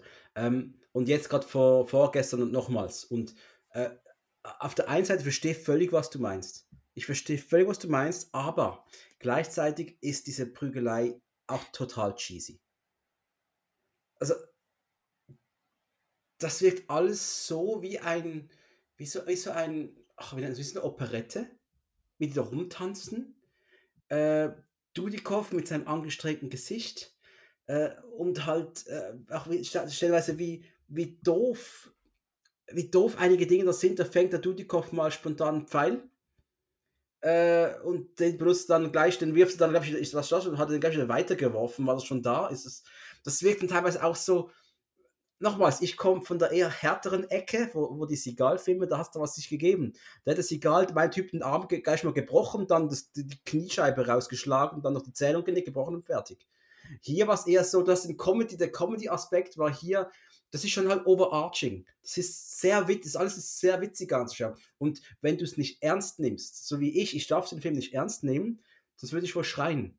Aber wenn ich das mit der Belustigung, die ich drauf habe, mache, kann ich den richtig feiern. Okay. Also ich, also viele Arme und Beine werden schon gebrochen in dem Film. Also es gibt durchaus einige Knochen, kommen wir dann später noch dazu, aber es, ist, aber, es kommt, es, es, ja. es gibt ein schöner uh, Steve, Steve, also Jackson kommt ja auch noch ins Spiel und der, der präsentiert gleich mal einen schönen Armbrecher noch, den hat, der hat mir super gut gefallen, das war wunderbar. Ähm, und da kommt noch was anderes, was mir gefallen hat. Da kam dieser eine Schnitt auf ein Ninja, und dann dieser Gong. Hast du das gehört? Gong? Nee. So, so ein Gong. So, so, so, so, so ist er irgendwo dagegen geflogen mit dem Kopf und dann gab es einen Gong, oder Nein, was? Es, effektiv, die Kamera ging auf ein Ninja und das Geräusch machte Gong. Aber du meinst, jetzt nicht diesen, du meinst jetzt nicht diesen Na äh, Narbenmann, der da oben dann auf dem, auf dem Felsen stand, oder? Dieser Anführer von den Ninjas. Ich weiß jetzt nicht mehr, ob er ob es schon bei ihm war oder auch bei einem anderen Ninja, aber das auch mehrmals gegen die Kamera auf einzelne Ninjas, der irgendwo auf dem Fels gestanden ist. Kann schon sein, dass der war, to be, to be honest. Äh, und das, das fand ich einfach so geil. Schön. Einfach so ein bisschen dieses Batman-Robin-Feeling aus den 60er Jahren irgendwie. Ja, das stimmt, ja. Ähm, was mir generell bei den Kämpfen aufgefallen ist oder auffällt, auch bei der ganzen Serie eigentlich, also äh, die, die meisten Kämpfe sind relativ unblutig. Wir haben recht hohen Bodycount, also 87 in dem Film, 114 im, im ersten Teil, so 87 im zweiten krass. Teil. Mhm. Und ähm, aber äh, die ziehen ja einem öfters mal so das Schwert quer über den Bauch oder so und du siehst ganz, ganz selten, außer ganz am Ende gibt es eine Szene, wo du Blut am Schwert siehst. Also du, du, du siehst, der, er steckt einem das Schwert ins, in den Bauch rein, zieht es wieder raus, kein Tropfen Blut ist dran. Ne? Ähm, einmal quer über den Bauch gezogen, das, das Schwert. Äh, du siehst beim Ninja kein Blut, du siehst am Schwert kein Blut. Also das ist ähm, trotz einem, eines recht hohen Bodycounts ähm, wenig, wenig rotes Material, was da verspritzt wird. Also wenig, wenig rotes Material. Kommen ja. wenige Därme raus. Aber das ist halt, das, das erinnert mich auch an diverse Star Trek-Serien, wenn da mal mit dem Schwert gekämpft wird, siehst du meistens auch kein Blut. Wäre jetzt heute aber anders, heute würde das Blut triefen überall. Deswegen ist es fast eigentlich noch besser so, halt auch wegen dem Comedy-Aspekt, den es hat, oder? Wenn, wären hier Gedärme rausgekommen, hätte es weniger witzig gefunden, sie wären. Also ich, ich weiß nicht, ob der also du kannst den Film natürlich schon so unter so einer humoristischen Prämisse anschauen, aber ich glaube, der war damals gar nicht so witzig gemeint. Also, ähm, also klar äh, hat er seine witzigen Momente und, und klar ist der Charlie, hat seine witzigen Szenen und auch der Jackson, aber so grundsätzlich war der Film, glaube ich, nicht ganz so drollig gemeint. Also das sehen wir heute wahrscheinlich so ein bisschen aus der Ironie heraus. Wir gucken ihn an unter einer ganz anderen äh, Prämisse und sagen, komm, äh, cheesy 80er Jahre Action. Aber ich glaube, ursprünglich war, äh, war das kein, kein Comedy-Film. Also hat nicht beabsichtigt, eine Komödie Und zu drehen. Ich bin, ich bin auch überhaupt kein Fan von Action-Comedy, wenn ich ehrlich bin. Mhm. Also, wenn du mich richtig jagen willst, dann zwinge mich dazu, mir Police Story 1 bis 3 anzuschauen und ich renne um mein Leben. Mhm. Das sind Filme, die, die gehen bei mir 0,0. Das habe ich im Podcast schon mal bewiesen, im alten Fratzengeballer. Äh, liebe Grüße an alle Teilnehmer dieser Stelle. Tut mir immer noch leid, dass ich da nicht viel beitragen konnte. Aber ich konnte nicht. Es, da, da, ich und so gewiss, und vor allem dann auch die asiatische Comedy ist noch was ganz anderes. Aber ich habe schon gern witzig, ja. Aber weil es mhm. einfach nur noch hahaha ist, dann ist bei mir schnell mal fertig. Also wenn ein Film das Label Action Comedy hat, bin ich schnell mal raus. Hier ist aber was ganz anderes. Eben vielleicht, weil, weil halt Canon auch, äh, das, das waren halt auch die Dirty Assholes von Hollywood, oder? Mhm die wollten dreckige kleine Filme machen. Das haben sie aber auch geschafft. Und du hast natürlich den, den Gewaltaspekt war hier auch immer irgendwie drin, aber du kannst ja, das hat ja schon damals irgendwie witzig gewirkt, das Ganze, oder? Hm. Also Canon ist ursprünglich mit einem ganz anderen äh, Wunsch angetreten. Die wollten eigentlich sich als neues Major-Studio etablieren oder so. Also, die, die sind 67 gegründet worden, die Firma, und ähm, äh, Golden Globus haben es ja erst äh, Ende der 70er, glaube ich, aufgekauft, das Studio, ja. für, auch für 350.000 Dollar, also relativ günstig, und hatten eigentlich vor, das äh, als neues Major-Studio mit zu, zu etablieren. Ne? Und ähm, ja. haben dann aber festgestellt, wir verdienen mehr Geld oder wir können relativ schnelles Geld verdienen mit schnell abgekurbelten Ninja-Filmen und ähm, das war oder Action äh, B-Movies und darauf hat man sich dann so festgelegt. Ähm, ja, übrigens, vielleicht nochmal zu dem Action-Comedy-Thema. Ja, das nehme ich dir immer noch übel, dass du mit mir Mad Mission nicht besprechen willst. Also das. Äh ich kann nicht, das geht nicht. Das, das, das geht bei mir nicht. Aber ich hm. verbinde dich gerne mit dem Sergei, der hat da sicher Freude damit, jemanden zu hm. sprechen. Aber ich, ich kann, ich, ich, das sind einfach nicht meine Filme, ich kann da nicht. Und wir würden uns danach streiten, weil ich sagen würde, hey, ich kann das mir nicht mal anschauen. Okay. okay. Ja, tut, tut mir leid, tut mir leid, aber besser ich sage, was ich kann, was ich nicht kann. Das ist einfach so. Was ich aber ganz sicher könnte, ich könnte besser rumschleichen in fremden Quartieren als der Tommy. Versprochen. Okay. Du spielst jetzt an. Bist du gerade perplex? Jetzt bist du gerade überfragt, oder? Bin komplett perplex, ich bin raus. es gab kurz ein Briefing, Wild Bill und seines und äh, der alte Sergeant da wollten nicht an die Ninjas glauben, obwohl der Armstrong und Jackson gerade einen Bericht abgeliefert haben. Ja. Nee, wir wurden von Ninjas angegriffen. Klar, wenn die beiden Aufklärer, die ich extra geholt habe, um irgendwelchen Scheiß aufzuklären, mit und sowas berichten, dann glaube ich denen mal einfach nicht, weil kann ja nicht sein. Okay, logisch, oder? Sie bekommen eine, Woche, eine weitere Woche Zeit, um alles aufzuklären. Und äh, dann kommt die Szene, wo eben Tommy, glaube, noch ein Telefonat mit irgendjemandem. Er macht ein, genau, er führt ein Telefonat, genau, mhm. das habe ich auch mhm. aufgeschrieben. Und dann, was ist dann? Warte mal, ich mal. Und dann schleicht er in Armstrongs Quartier. Ah ja, genau. Er, er, Armstrong schläft und, und er schleicht sich irgendwie an. Ne? Und, genau, er schleicht sich an. Und zwar. Er hat einen Rucksack in der Hand. Wieso macht er, er das eigentlich? Wahrscheinlich will er Armstrong überwältigen und. Ähm, nee, wird, wird da nicht am, Tele am Telefon schon gesagt, er soll Armstrong irgendwie in die Falle locken oder genau. so? Gab's Warum genau. schleicht er in sein Quartier? Ja gut, er will ihn halt äh, überwältigen und mitnehmen, oder? Wieso? Er muss mitnehmen in die Bar. Ja, stimmt. Ja, er verab genau, er die verab haben, verabreden sich dann ja, die verabreden die sich dann ja für diese haben, Bar. Genau, die Bösewichte haben ein riesen Setup gemacht irgendwo. Mhm. Wozu, wenn er ihn selbst überwältigen will, macht ja gar keinen Sinn. Ja, stimmt, ja, hast du recht. Es, hast macht recht. keinen Sinn, es macht gar keinen, macht Sinn. keinen Sinn. Also er könnte auch einfach kurz an die Tür klopfen und sagen, hey äh, Armstrong, ich äh, bekam ein Telefonat, wir haben da und da das und das, komm, lass, lass uns gehen. Wahrscheinlich haben sie es deswegen gemacht, um mal zu zeigen, dass ein Ninja wie Michael Dudikoff selbst im Schlaf immer wachsam ist. Ja, so wie ich. So wie du. Ist genau, genau gleich. Das ist ja. kein Unterschied. Äh, ich fand das halt einfach sehr, sehr witzig, wie, hm. wie der Tommy, der, der, der, Schauspieler ist so schlecht. Der ist hm. so grottig. Ich genieße es richtig. Er lebt ähm, ja auch nicht mehr lange. Ich wollte es nicht vorgreifen, aber so lange lebt er nicht mehr. Spoilern alle, der stirbt bald. also geht man wieder mal los ähm, äh, in die Bar. Das ist die mhm. gleiche Bar wie zuvor, oder? Es ist immer die gleiche Bar. Der ganze Film hat gleiche, eine Bar. Weißt du noch, wie die hieß? Das standen. Ja, die heißt äh, Blind Beggar. Bar. Blind Beggar, genau. Wir gehen in die Blind Beggar Bar. Man muss gerne mal was trinken gehen. Das alle halbe Stunde geht man in die Bar, etwa in diesem Film. Ja. Und ähm, es waren die Prügler vom Anfang, die da gleich noch draußen auf der Straße auf Dudikoff treffen.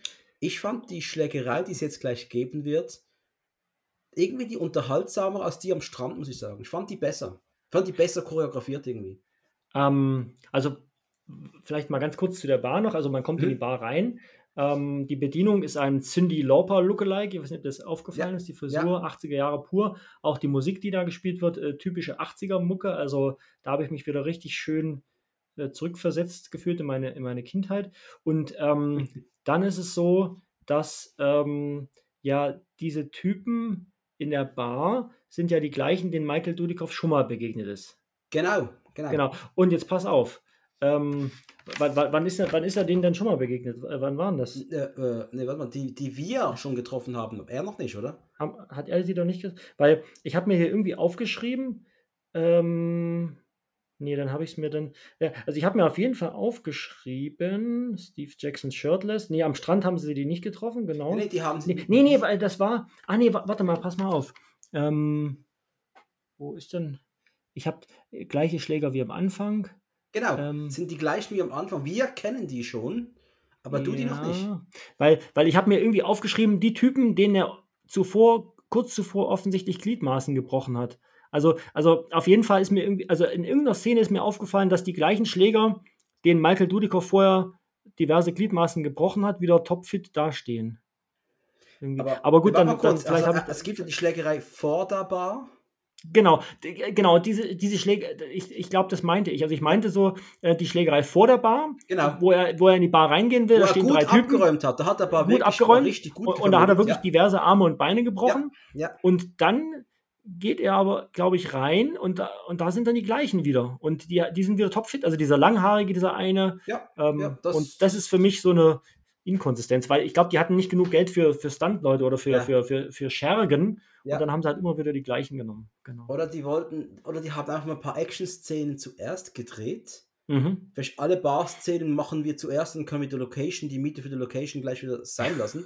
ja, und du musst ja, Ja. auch pragmatisch denken. Ich, ja, ich, bin, Ja. ich bin ja auch ein Eventmanager. Also äh, dann mietest du was für ein, zwei Tage, wir drehen da, wir machen da und dann Ja. gehen wir da weg. Und Ja, die haben zuerst die Action-Szenen gedreht und haben noch gar nicht so richtig überlegt, wie bringen wir das in Einklang mit allem anderen. Uh, Mhm. die Schlägerei draußen auf der Straße, die macht jetzt gar keinen Sinn mehr. Ist egal. Schnallen die im Fernsehen Nein, sowieso nicht. Denn alles. die Fernseher damals waren 50 cm groß und die Pixel Ja. waren 3 cm äh, breit. Weißt du, was ich Ja. meine? Das ist, man hat es ja kaum gesehen damals, aber heute siehst du alles. Ja. Das ist einfach Genau. alles, oder? Ähm, genau, ich habe, ähm, äh, wo waren wir jetzt? Wir haben die, die Prügelei gehabt und ich fragte nochmals, warum genau muss Dudikoff Taylor in der Bar treffen? Denn die gingen ja getrennt dahin. Genau. Das hat für mich auch keinen Sinn gemacht, oder? Wir treffen uns in der Bar. Und dann gingen die nicht zusammen dahin, sind getrennt. Hm, okay. Ja gut, wir treffen uns heißt ja, wir- ich bin da und du kommst dazu. Also das macht, das hat schon Sinn gemacht. Also Aber wir können doch jetzt nicht- gerade, Steffen, wir beide sitzen am gleichen Tisch gerade, okay? Hm? Wir haben Ja. gerade Brot gegessen, haben Mhm. Nutella gehabt, einen Cappuccino gehabt und dann sagen wir, hey komm, wir gehen in die Bar, wir treffen uns da. Und dann laufe ich weg von dir und Mhm. du nimmst einen ganz anderen Weg und wir treffen uns in der Bar, wirklich? Ist das Ach so. so? Ja, ich weiß, was du meinst. Aber sagt er nicht, äh, jemand soll dich dort treffen oder äh, sagt er, Hey, ich weiß es nicht, ich Ich, weiß es auch nicht mehr genau. Auf jeden Fall, äh, irgendwann geht er die Treppe hoch, klopft an die Tür und dann ist in dem Zimmer dann Taylor. Genau, das ist der Taylor, wo immer der ein Zimmer hat, keine Ahnung. Und äh, die traute Zweisamkeit wird auch gleich wieder gestört, denn die Typen von draußen kommen jetzt rein. Wie so bei einer Zombie-Apokalypse. Jetzt werden wir attackiert. Ah, jetzt, pass auf, und jetzt kommen die Typen nämlich nochmal. Also einmal Ja. vor der Bar und einmal kommen sie jetzt wieder in den Raum rein. In den, in den Raum, wo er mit Taylor drin ist. Da kommen sie rein. Und da kommt dieser langhaarige Typ wieder rein, den er gerade, dem er gerade vor der Bar den Arm gebrochen hat. Jetzt habe ich es nämlich wieder. Jetzt habe ich es. Genau der gleiche kommt jetzt wieder rein und äh, hat sein Arm ist wieder heile. Hm, Was mir jetzt vor allem aufgefallen ist, dass Dudikoff wirklich beweist hier, dass der wirklich fit und agil ist. Der Mhm. war da wirklich bei der Sache. Er hat, glaube, ein paar Mal war schon Stuntman im Einsatz. Ich habe mich immer versucht, auf, auf das Gesicht zu fokussieren. Ich war oft überzeugt, dass er es war. Da gab es ein paar Szenen, da war ich nicht mehr so sicher. Aber im Großen und Ganzen, Dudikoff hat hier das wirklich mehr als ordentlich gemacht. Ähm, wir Mhm. erfahren noch ein bisschen mehr. Ich glaube, von noch von, von Tommy, Taylor. oder?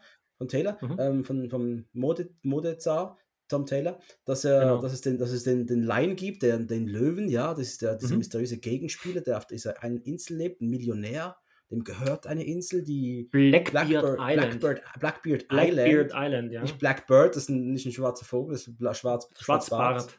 Mhm. Genau. Und der betreibt da irgendeine biologische Forschung. Ich muss da schon schmunzeln. Mhm. Und ähm, was ich auch geil fand, ja, alle die Typen, die der Dudikoff jetzt gerade vermöbelt und auseinandergeschraubt hat, die sind jetzt wieder Mhm. weg. Die liefen alle wieder Die, weg. die, die sind alle rausgerannt. Ich sind habe dann auch geschaut, wo sind jetzt die Typen hin? Ja. Als, als er quasi Dudikoff am, als der Dudikoff den Taylor so am Kragen packt und an die Wand drückt und sagt, Ja. jetzt sag mir mal Tacheles, da rennen die alle, die, die verpissen sich dann. Die haben gesagt, er ist stark, der Typ, da haben wir keine Chance. Ne? Und dann kommt die Todesszene Nummer 1 in Hollywood. Ja. Da müssen wir Ja. drüber sprechen. Denn wenn du am Fenster was hörst, Regel 1, geh nicht hin. Denn es kann sein, dass du einfach von der Lanze aufgespießt wirst. Der ist, der ist halt zufällig reingelaufen in die Lanze, die, die war da am Fenster und er ist Kann passieren. einfach reingelaufen in die Lanze. ja, das kann, das kann passieren. Genauso wie der Ninja entgegenkommen kann, wenn du den Kühlschrank aufmachst. Ne? Ja, Ähm, mich, ja. mich wundert eigentlich, dass äh, Sigourney Weaver in Ghostbusters keinen Ninja im Kühlschrank hatte. Absolut richtig. Das, Das hätte ist, auch, äh, das hätte gut gepasst. Ach Gott, was für ein es ist, es ist einfach großartig. Äh, Wir gehen, wir lernen dann, es gibt so einen Empfang, so eine Party Ja, und Dudikoff und James äh, werden in Marine-Uniform gesteckt. stopp. Stopp, stopp.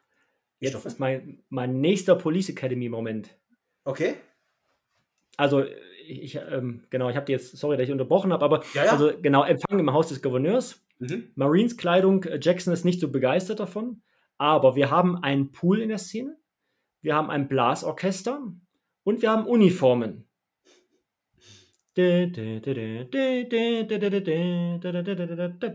Aber also absoluter Police Academy Moment für mich. Wo war Lieutenant Callahan im weißen T-Shirt? die Augen links. Links, genau, richtig. Das hat mir aber noch gefehlt. Das nee, die, ja, genau. Also das war für mich wieder so ein äh, totaler und jetzt kommt, Moment. da kommt auch dieser Bond-Bösewicht-Moment, nämlich der Kerl im weißen Anzug. Ja. Das war ganz klar, du weißt du ganz genau, das ist der Bösewicht. Der verdächtige weiße Anzug. Ja, das ist der Leo. Mhm. Der Leo. Das ist Dr. No. Dr. No des Films, genau. Das der ist Dr. einfach. No des Films, genau. Und äh, eine Frau taucht dann auf und geht auf diesen Löwen los, auf den Gegenspieler. Ja, genau. Wir wussten noch nicht, wer das ist, oder? Zu dem Zeitpunkt wussten wir es noch nicht, genau. Immer nur geschrieben, das ist die Frau, die Frau, die Frau. Die, die beschuldigt da den Löwen, du hast meinen Vater gefangen, hemmen, hemmen, hemmen, was immer, was immer ihm sagt. Und mhm. dann wird die Frau auch gleich entführt und mhm. Dudikoff und Jackson machen was. Und Dudikoff und Jackson, nee, Armstrong und Jackson machen mhm. müssen. Die gehen hinterher.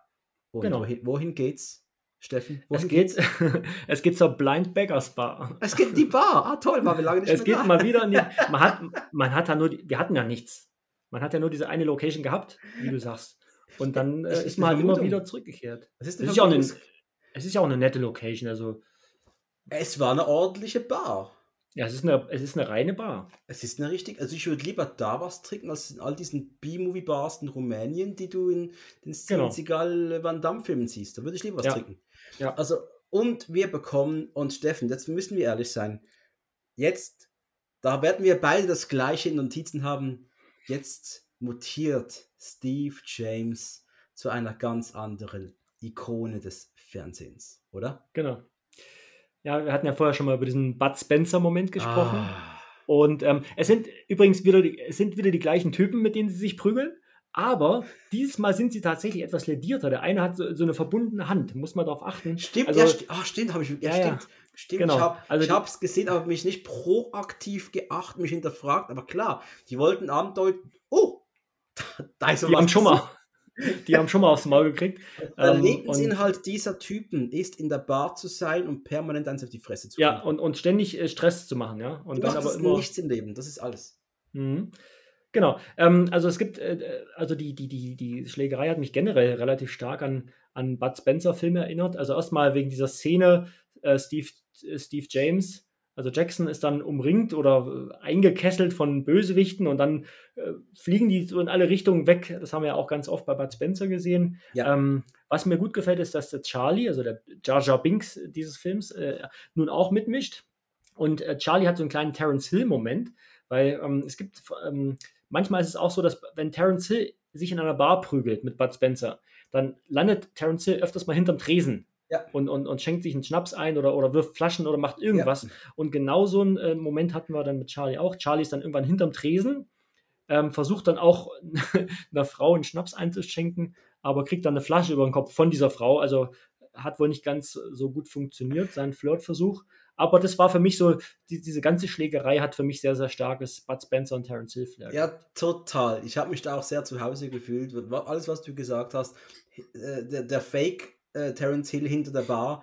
Das, da frage ich mich, hab, war das eine absichtliche Anspielung an diese Schlägereien oder war es einfach Zufall? Ich nehme an, es war Zufall, oder? Ich glaube, es war Zufall. Und ähm, ich habe dann darauf gewartet, ich weiß nicht, ob du auch darauf gewartet hast, dass Jackson endlich wieder frei, oberkörperfrei ist aber seine Marine-Uniform hat, die Arme waren dann frei irgendwann ja. und am Rücken war sie aufgerissen. Ja, aber ja. Ähm, das war natürlich aber nur, um den Gag dann zu präsentieren, wenn sie wieder zurückkommen, dann, dann hat er die Uniform zerstört. Weil wenn er jetzt genau. ganz shirtless gewesen wäre, dann wäre der Gag nicht so. Ja, nicht so abs absolut, absolut. Aber ich, ah, das war schon ganz große Unterhaltung, was uns da geboten wurde, finde ich. Ich habe das Saufreude gehabt. Äh, jetzt weiß ich gar nicht mehr, der Dudikoff, der kämpft sich ja dann irgendwie nach oben. Mhm. Äh, die Frau, die wurde dann trotzdem entführt, oder? Genau, also er ist ja dann oben und äh, dann ist ja so ein, so ein weißer Karate-Typ, also so einer, der eigentlich, wo man denkt, Anzugträger, der, der hat nichts drauf, aber der bietet ihm relativ Paroli und ja. dann irgendwann landen sie ja doch wieder unten irgendwie und die Frau wird, äh, ist dann, die verschwindet dann. Also die, die Frau ist dann weg und die drei Jungs müssen quasi dann ja die Bar, also Jackson kriegt, glaube ich, noch eine, ähm, ach nee, Quatsch, genau, die müssen die Bar verlassen. Genau, also sehen dann, dass ihr Auto zerlegt ist irgendwie. Also Ach ja. Diebe haben dann ihr Auto. Das war ja Wild Bills Auto, das ist richtig, oder? Wild, genau, das war das Wild Bills Auto. Genau, und dann fahren sie wieder zurück zur Party. Nicht glaub ich. ganz, denn Armstrong ist verschwunden. Armstrong ist, liegt auf dem Rücksitz, aber äh, darf, also wird nicht äh, gesagt, dass er da ist. Also Armstrong verschwindet dann und Jackson bekommt eine Nummer, eine Telefonnummer. Stimmt. Und zwar von, er flirtet ja schon äh, irgendwann vorher, flirtet er ähm, mit einer Frau. Er sagt dann auch so einen Spruch, den, der könnte auch von, von Captain Harris kommen, ihr gazellenhafter Körper oder irgendwas. Ähm, und dann bekommt er am Ende, also als sie wieder zurückfahren, bekommt er die Telefonnummer von dieser Stimmt. Schönheit. Mhm. Schade hat Genau. er nicht gesagt, sind ja, sind ja braun wie ein gebeizter Elch. Ja, das war so, genau, das war so ein, so ein Spruch, der in der Tradition von, von dem stand. Genau. Schade ist das nicht gekommen. äh, jedenfalls, ähm, der gute Toto hat mal wieder einen Auftritt. Da zeigt, da zeigt Mhm. nämlich unserem Dudi, wo er die entführte Frau finden kann. Mhm. Für drei Dollar. Toto, Toto verdient ganz gutes Geld während des Films, genau. Ähm, zu Toto wollte ich noch ganz kurz was sagen. Und zwar gibt es, ich glaube, in American Fighter 1 ähm, gibt es eine ähnliche Figur. Gibt es Mhm. auch so einen Halbwüchsigen, der dann das Auto fährt oder so und auch so, eine, so einen Hut auf hat, so, ein- so, ein, Mhm. so eine Kappe irgendwie. Also, ich, also in einem anderen American Fighter Teil gibt es auch so eine ähnliche Figur wie Toto. Hat mich dann sofort an diesen Toto erinnert. Ähm, genau. Also in Teil 5 gibt es Nee, Teil 5 habe ich nicht gesehen. Ja, Teil gibt auch noch einen Jungen, der ist dann noch ein ganz anderes Kaliber, das sage ich dir. Okay. Da, da ner, nerv, nerv, also das, mein, mein Nervenkostüm war angespannt mit dem Typen ohne Ende. Das, vielleicht sprechen wir ja mal noch Ich, drüber. ich Weiß. sehe schon, ich sehe schon, wir kommen nicht an Teil 5 vorbei. Wir kommen, das sind die Teil 5er. Die Teil 5er, das könnte unser Ding sein. Also alle fünf Teil, Star Trek 5 wäre auch was. Oh nein. auf. genau, genau. Dann lieber Star Wars Episode 5, das Imperium schlägt zurück. Da, Da, bin ich dabei. aber- da, ja, ähm, das ist nochmal der Toto und da, da frage ich, habe ich da was verpasst? Ja. Der, der, der weiß, wo, er, wo man diese entführte Frau, wir kennen noch keinen Namen, wo man die finden Nein. kann. Die Frau, also öffnet die Tür mit dem Gewehr in der Hand. Mhm. Ich habe Fragen. War es die Warum? Frau entführt worden oder was ist da passiert? Ich verstehe es Die nicht. wohnt da. die wohnt da, oder? Also ich, ich glaube, also ja, ich, ich weiß, also in der Bar verschwindet sie dann ja irgendwie, Mhm. aber ich glaube, sie, also ich meine, Ist sie geflüchtet? dann fliehen oder so. Ich, ich glaub, Hat sie man das gesehen? Habe ich ich das glaube, das, verpasst, ist ein- dass ich Notizen gemacht habe? ich glaub, das ist ein Plothole.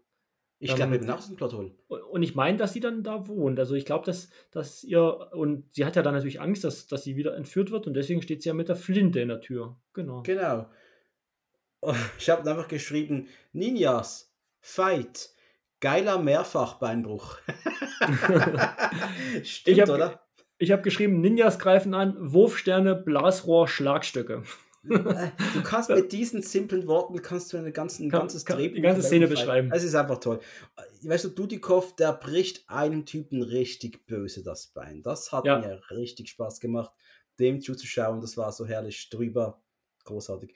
Wieder mal Dudi fängt Pfeil mit Hand und Mhm. wirft äh, so extrem locker einen Wurfstern. So, also hast du das auch gesehen? So, so der steckt in der Stirn dann, ne? Der steckt in Genau, im Kopf aber er wirft ihn so. Ah. Du das gesehen? Ja. Und ich glaube, er hat, ähm, äh, er hat doch dann irgendwann, gibt ja diese Schlagstöcke, die so aussehen wie diese amerikanischen Polizeiknüppel, nur aus Holz dann. Ja, ja. Und hat er dann nicht einem die Genitalien irgendwie, also hat er den nicht so zwischen die Beine Doch, gesteckt und hat- dann, hat dann knackt es so, dann gibt es so Ja. ein knackendes Geräusch. Mhm. Also unangenehm. Sehr unangenehm Ja. als Mann. Ah, ja. Und sie haben, was, was, was, und das ist halt mal wieder, was spricht dann für die geilen 80er Jahre? Man lässt keine Möglichkeit aus, irgendwas anzuzünden, seines Gebäude, seines Autos oder gerne mal Mensch. Auch mal ein Mensch, man sieht natürlich genau, dass dieser Stuntman so ein, so ein, so ein, so ein Ja. feuerfestes Teil auf dem Rücken hat. Aber äh, ja, es ist. Aber das sehen Gehört wir dazu. mit unseren hochauflösenden Super Duper irgendwas Fernsehen. In den Ninja 80er Jahren hättest du deine alten, äh, keine Ahnung, 1000 Kilo schweren Röhrenapparat, hättest du das nicht gesehen. Dass da noch, Mhm. da, da, da, da brennt einer. Ja. Also da, das war und es war eine kurze Szene, aber einfach Kudos. Das war so geil, das hat man damals noch gemacht. Ja. Damals wurde ja wirklich was geboten für, fürs Geld. Ganz ehrlich. Man hat, noch, man hat noch Leute angezündet. Wir haben noch Leute angezündet. In Driven ja. wurden kleine Kinder von CGI Autorädern platt gemacht. Zumindest ja. in meinem Kopf. Aber das ist ein. Also, wie gesagt, darfst du gerne mal mein Driven äh, Review anhören, Steffen. Vielleicht hast du Spaß. Mach ich. Mach ich. Es wurde auch, war auch ein bisschen drüber. War toll. Der Toto taucht mit Auto auf. Toto der ist typ immer der. Ist brauchbar. Der, ist der Helfer in der Not, genau, und äh, stellt das Fluchtauto. Und ähm, Michael Dudikoffs coolster Kick kommt und zwar durch das Autofenster. Stimmt, er, tritt ja. noch einen, ja. er tritt noch einen aus dem Bild und zwar durchs, durch die geöffnete Fensterscheibe. Stimmt, geil, und, das war ja, ähm, absolut. Das fand ich recht cool, ja. Wir lernen endlich, dass ich nicht mehr hier einfach immer die Frau schreiben muss, sondern die heißt Alicia. Die ja, genau. Alicia, die erzählt uns ihre Geschichte, die ich nicht mehr so richtig weiß. Äh, und, aber wir sind immer noch auf der Flucht, Autofahren, äh, Ninja-Angriff. Und das, ach, das ist geil. Der, dieser Ninja, der dann irgendwie dahergesprungen ja. kommt und sich auf dem Autodach festsetzt, hinten auf die, Lade, auf die Ladefläche geht. Genau. Was, was ist da bitte passiert? Der, der Ninja, ja, der hängt ja, der hängt ja relativ lange am Auto dran, ne? Der macht Haken. das gut, ja. Und der macht das gut und er ähm, aber letztendlich ist er trotzdem erfolglos, weil wie du so, wie so viele Sachen aus den 80ern, er geht am Ende in Flammen auf. Also, und also um die Szene jetzt mal abzukürzen. Redest ja. du von dem geil, diesen Autostand, wo dieser Pickup-Truck sich so ziemlich geil noch überschlägt und im ja, Haus landet? Ja. Und Ey, dann im Haus landet explodiert. Geiler ja. Stunt, aber ein mhm. richtig geiler Stunt. Das ist ein sehr schöner. Mir ist übrigens aufgefallen, dass in dem Auto das Lenkrad rechts ist. Ähm, das könnte jetzt ein Hinweis darauf sein. Ähm, Süd Afrika, war das Englisch, ist das englische Kolonie oder halt, ist das, ist da, sind da die, haben wir, haben wir da Rechtslenker? Ich weiß es nicht. Äh, äh, äh, also es, es wäre zumindest ein Hinweis, und ich, wir wissen ja nicht, auf welcher karibischen Insel das gespielt hat, also könnte man anhand dieses, dieses Rechtslenkers äh, herausfinden, dass es halt doch nicht in der Karibik spielt. Aber gut, genau. ist mir bloß kurz aufgefallen. Wir erfahren von Alicia dann, dass mhm. ihr Vater ein Forscher ist, der an, oh Gott, ich kann es kaum aussprechen, er hat geforscht an biomechanischen Ninjas. Ja, er das hat, ist, ja. Das ist schon ein Forschungsfeld, das äh, fragwürdig ist, oder? Das ist ein, ein, ein, eine Marktlücke. Nee, aber er hat, er hat, ähm, er hat, glaube ich, ursprünglich wollte er ein Mittel gegen Krebs und jetzt sind wir doch wieder bei Du hast ja vorher gesagt, ähm, bei den Canon-Filmen geht es eben nicht um eine krebskranke Frau, aber das Wort Krebs fällt einmal in dem Film und zwar Stimmt. jetzt. Stimmt. Ähm, die, Vater sagt, die, die Frau sagt nämlich, mein Vater ist Wissenschaftler und wollte ein Mittel gegen Krebs mhm. suchen mhm. und hat eine Insel gekauft. Kauft man halt mal so, die Insel. Ja, ja logisch. Und ähm, dann sind ihm alle ähm, Sponsoren abgesprungen und dann, hat, und dann kam der Löwe. Und dann kam der Löwe und hat gesagt: Hier, ich gebe dir Geld, wenn du mir Ninjas produzierst, so sinngemäß. Und ja, kann ich. aus Marines. Und er sagte, ja klar, mache ich, mache ich dir. Das ist kein mach ich, mach ich dir fertig. Das mache ich im Ofen, das ist kein Problem, das, das mache ich kurz. Genau. Darf ich kurz fragen, diese Super Ninjas, sind die dann mhm. irgendwie geklont oder hast du verstanden, wie das genau funktionieren soll? Nein, nein, nein, nein, das sind das ist ganz einfach. Das sind Marines, entführte Marines, deren DNA verändert wird. Und vor allen Dingen, ähm, was, was sagt er? Warte mal, ich habe es mir irgendwo aufgeschrieben. Ganz, ganz interessant. Und zwar ähm, die Ninjas. Äh, die, äh, es wird dann später im, im Labor wird's dann erklärt, irgendwie, zumindest teilweise, die Muskeln und Sehnen werden durch Stahlseiten ersetzt. ähm, und dann, aber da, da kommen wir, glaube ich, später noch dazu. Also, also auf jeden Fall, also ich glaube nicht, dass die geklont werden, sondern du siehst ja, dass die, dass die in diesen großen ja, stimmt. Bakta-Tanks drin sind, also die, diese, diese erwachsenen Männer schon. Übrigens, und jetzt kommt es, oder später, ja, da kommen wir auch noch dazu. Nee, ich mach's noch nicht. Wir machen es später. Also, die, die, Frau, die, die Frau sagt ja, mein, mein Vater wird erpresst, also mit ihr, mit der Tochter erpresst man ja den Vater. Nach dem mhm. Motto, wir haben deine Tochter, mach weiter. Wollte man zumindest, also sie, sie sagt es kurz. Ich frage mich gerade, ist, ist Wolverine, ist er ein Super Ninja? Ähm, ja. Ich glaube Adamantium, ja. Adamantium-Skelett ja. könnte ja auch von mhm. da eigentlich eingebaut worden sein. Also ist wahrscheinlich auf der Insel äh, Blackbeard Island produziert worden. Das äh, könnte man so Redcon irgendwie, oder? Das kann schon. Mhm. Das, da, ich sehe gewisse Crossovers schon bereits jetzt. Dass da nicht Canon Marvel verklagt hat, aber ich glaube, Wolverine gab es früher. Da gab es früher, ja, ja. Ja, mhm, ja. okay, okay. Ja, Gut. Äh, während dieser es gibt, genau, es gibt diese wunderbare Ninja-Demonstration in der Arena. Sind wir jetzt schon soweit? Der Lö doch, doch, es gibt eine Kostprobe, genau. Oh, die, fängt, die fängt an zu laufen, Ja. diese Demo. Dann siehst du diese wunderbar Ja. aufgestellten Ninjas in roten und schwarzen Anzügen, glaube ich. Oder? Genau. Ja. Das, hat, das, das sah schon ziemlich cool aus, muss ich sagen. Auch die Choreografie, wo die Leute gestanden sind, da hat man sich ein bisschen was gedacht. Also irgendwie, es, wirkte, Es- es, es machte was her. Die Arena macht auch was her, finde ich. Und ähm, dann gibt es aber eine Szene, ähm, äh, wo dann das Narbengesicht, ich nenne es mal Narbengesicht jetzt einfach, ähm, wo der dann quasi äh, mit teilnimmt an dieser Demonstration und, und der tötet die alle. Warum Ja. tötet der? äh, Man hat für teures Geld Super Ninjas produziert. So super scheinen sie ja doch nicht zu sein, wenn sie wie die Fliegen sterben. Mhm. Und zweitens, ähm, ich, will, ich will nicht wissen, was es gekostet hat, aber wenn ich das doch gemacht habe, warum bringe ich die dann alle wieder um? Und was will man damit demonstrieren, dass die doch nicht so gut sind? Oder, oder? das war auch meine Frage. Kann man die wieder äh, resetten? Das, ja, gut, das kann natürlich sein, das wissen wir nicht. Das, vielleicht wurde das ja, also gab es ja im Skript ja wirklich die- diese, ja, und übrigens, wenn sie sterben, dann machen wir Reset-Button, einmal Finger, Popo und dann ist wieder gut, dann geht es wieder los. Ja. Genau. einmal, einmal in Finger in Popo und dann an Pro Prostata. Ja, gut, egal. Genau. egal das, geht jetzt, das geht jetzt zu weit. Das geht jetzt zu weit. Ah, wir, Oh im, sind dann, ähm, der, während dieser Demo klettert Dudikoff, schleicht ins, ins Labor ein. Die, genau, die, die setzen erstmal mit dem Boot bei Nacht dann über quasi, genau. Ja. Und ähm, genau, und, und ähm, Jackson würde ja gern auch, also der wurde ja von Toto dann informiert, dass Genau. äh, Dudikoff auf der Insel ist. Und ähm, er sagt dann zu Wild Bill, wir wollen da helfen, aber Wild Bill sagt, ah, wir haben keinen Befehl, wir dürfen eigentlich nicht. Ja? Und- Und, Jackson wird noch zurückgehalten. Noch, noch. Aber, und wir, also das so gefühlt sehen wir aber jetzt Jackson für 15, 20 Minuten nicht mehr.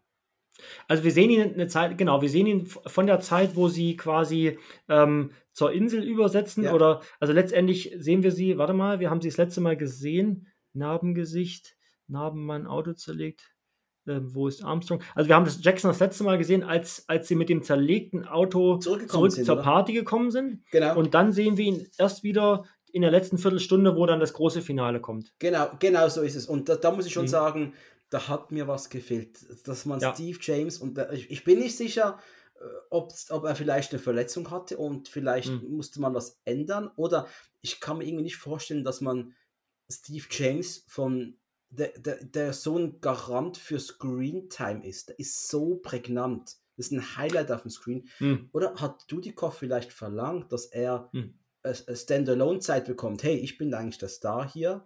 Obwohl ich glaube, die beiden kamen zu miteinander aus, aber hey, ich bin hier der Star und ich, ich Hm. würde es gerne auch mal ohne den James scheinen können.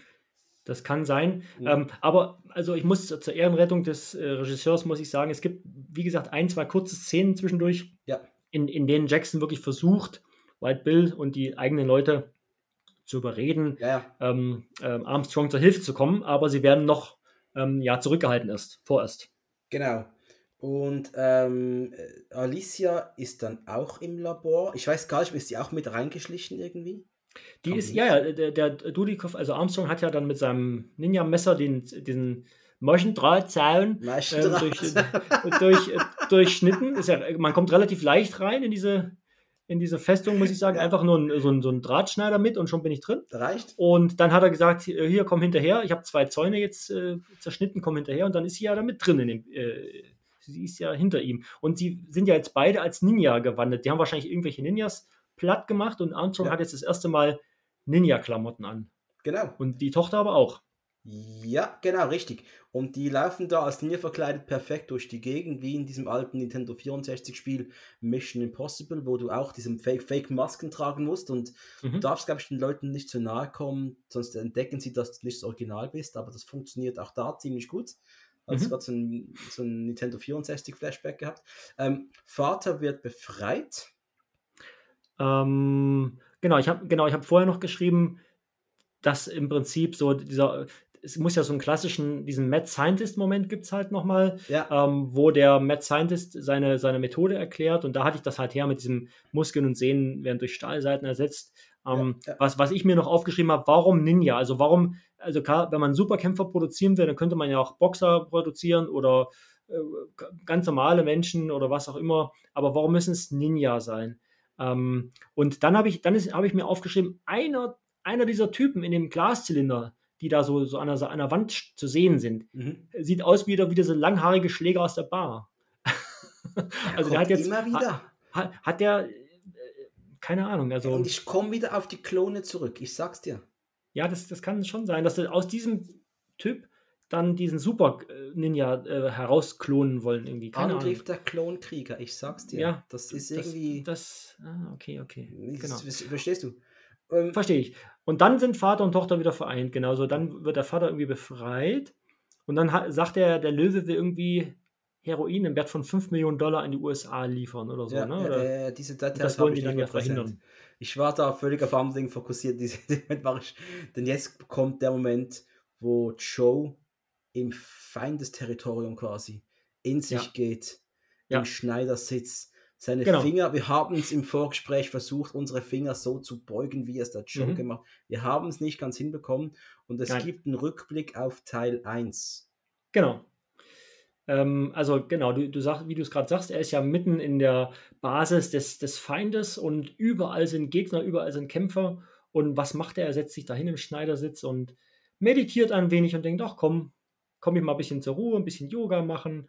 Und dann äh, fällt ihm wieder dieses Training ein, äh, welches ihm sein Ziehvater hat angedeihen lassen. Und das sind eigentlich Szenen, die sie recycelt haben aus, aus dem ersten Teil. Und der Ziehvater wird gespielt von John Fujioka, Mhm. welcher auch bei einem Bud Spencer und Terence Hill Film mitgespielt hat. Ähm, in einer ganz ähnlichen Rolle. Also im ersten Teil spielt er ja quasi einen ehemaligen japanischen Soldaten auf einer tropischen Insel irgendwie. Oh und beim Gott. Bud Spencer und Terence Hill Film Oh spielt er auch einen ehemaligen japanischen Soldaten auf einer tropischen Insel, der irgendwie nicht mitbekommen hat, dass der Krieg zu Ende ist. Das ist, glaube ich, ich, zwei Asse trumpfen auf oder. oder Nee, das war. Ist es Astrophen Äh, auf? Nee, es ist, äh, das ist der mit dem Boot. Wo Ja, das ist doch mal, ich meine ja ähm, mit dem Boot, genau, wo der Ma Bud Spencer die Marmeladenwerbung da, Puffin-Marmelade. Puffin. Und dann landen sie auf dieser Insel und dann kommen noch diese ledergekleideten Rocker irgendwie, wo ich dann denke, was, aber egal. Nur Puffin schenkt dir die Kacke, die du brauchst. Genau.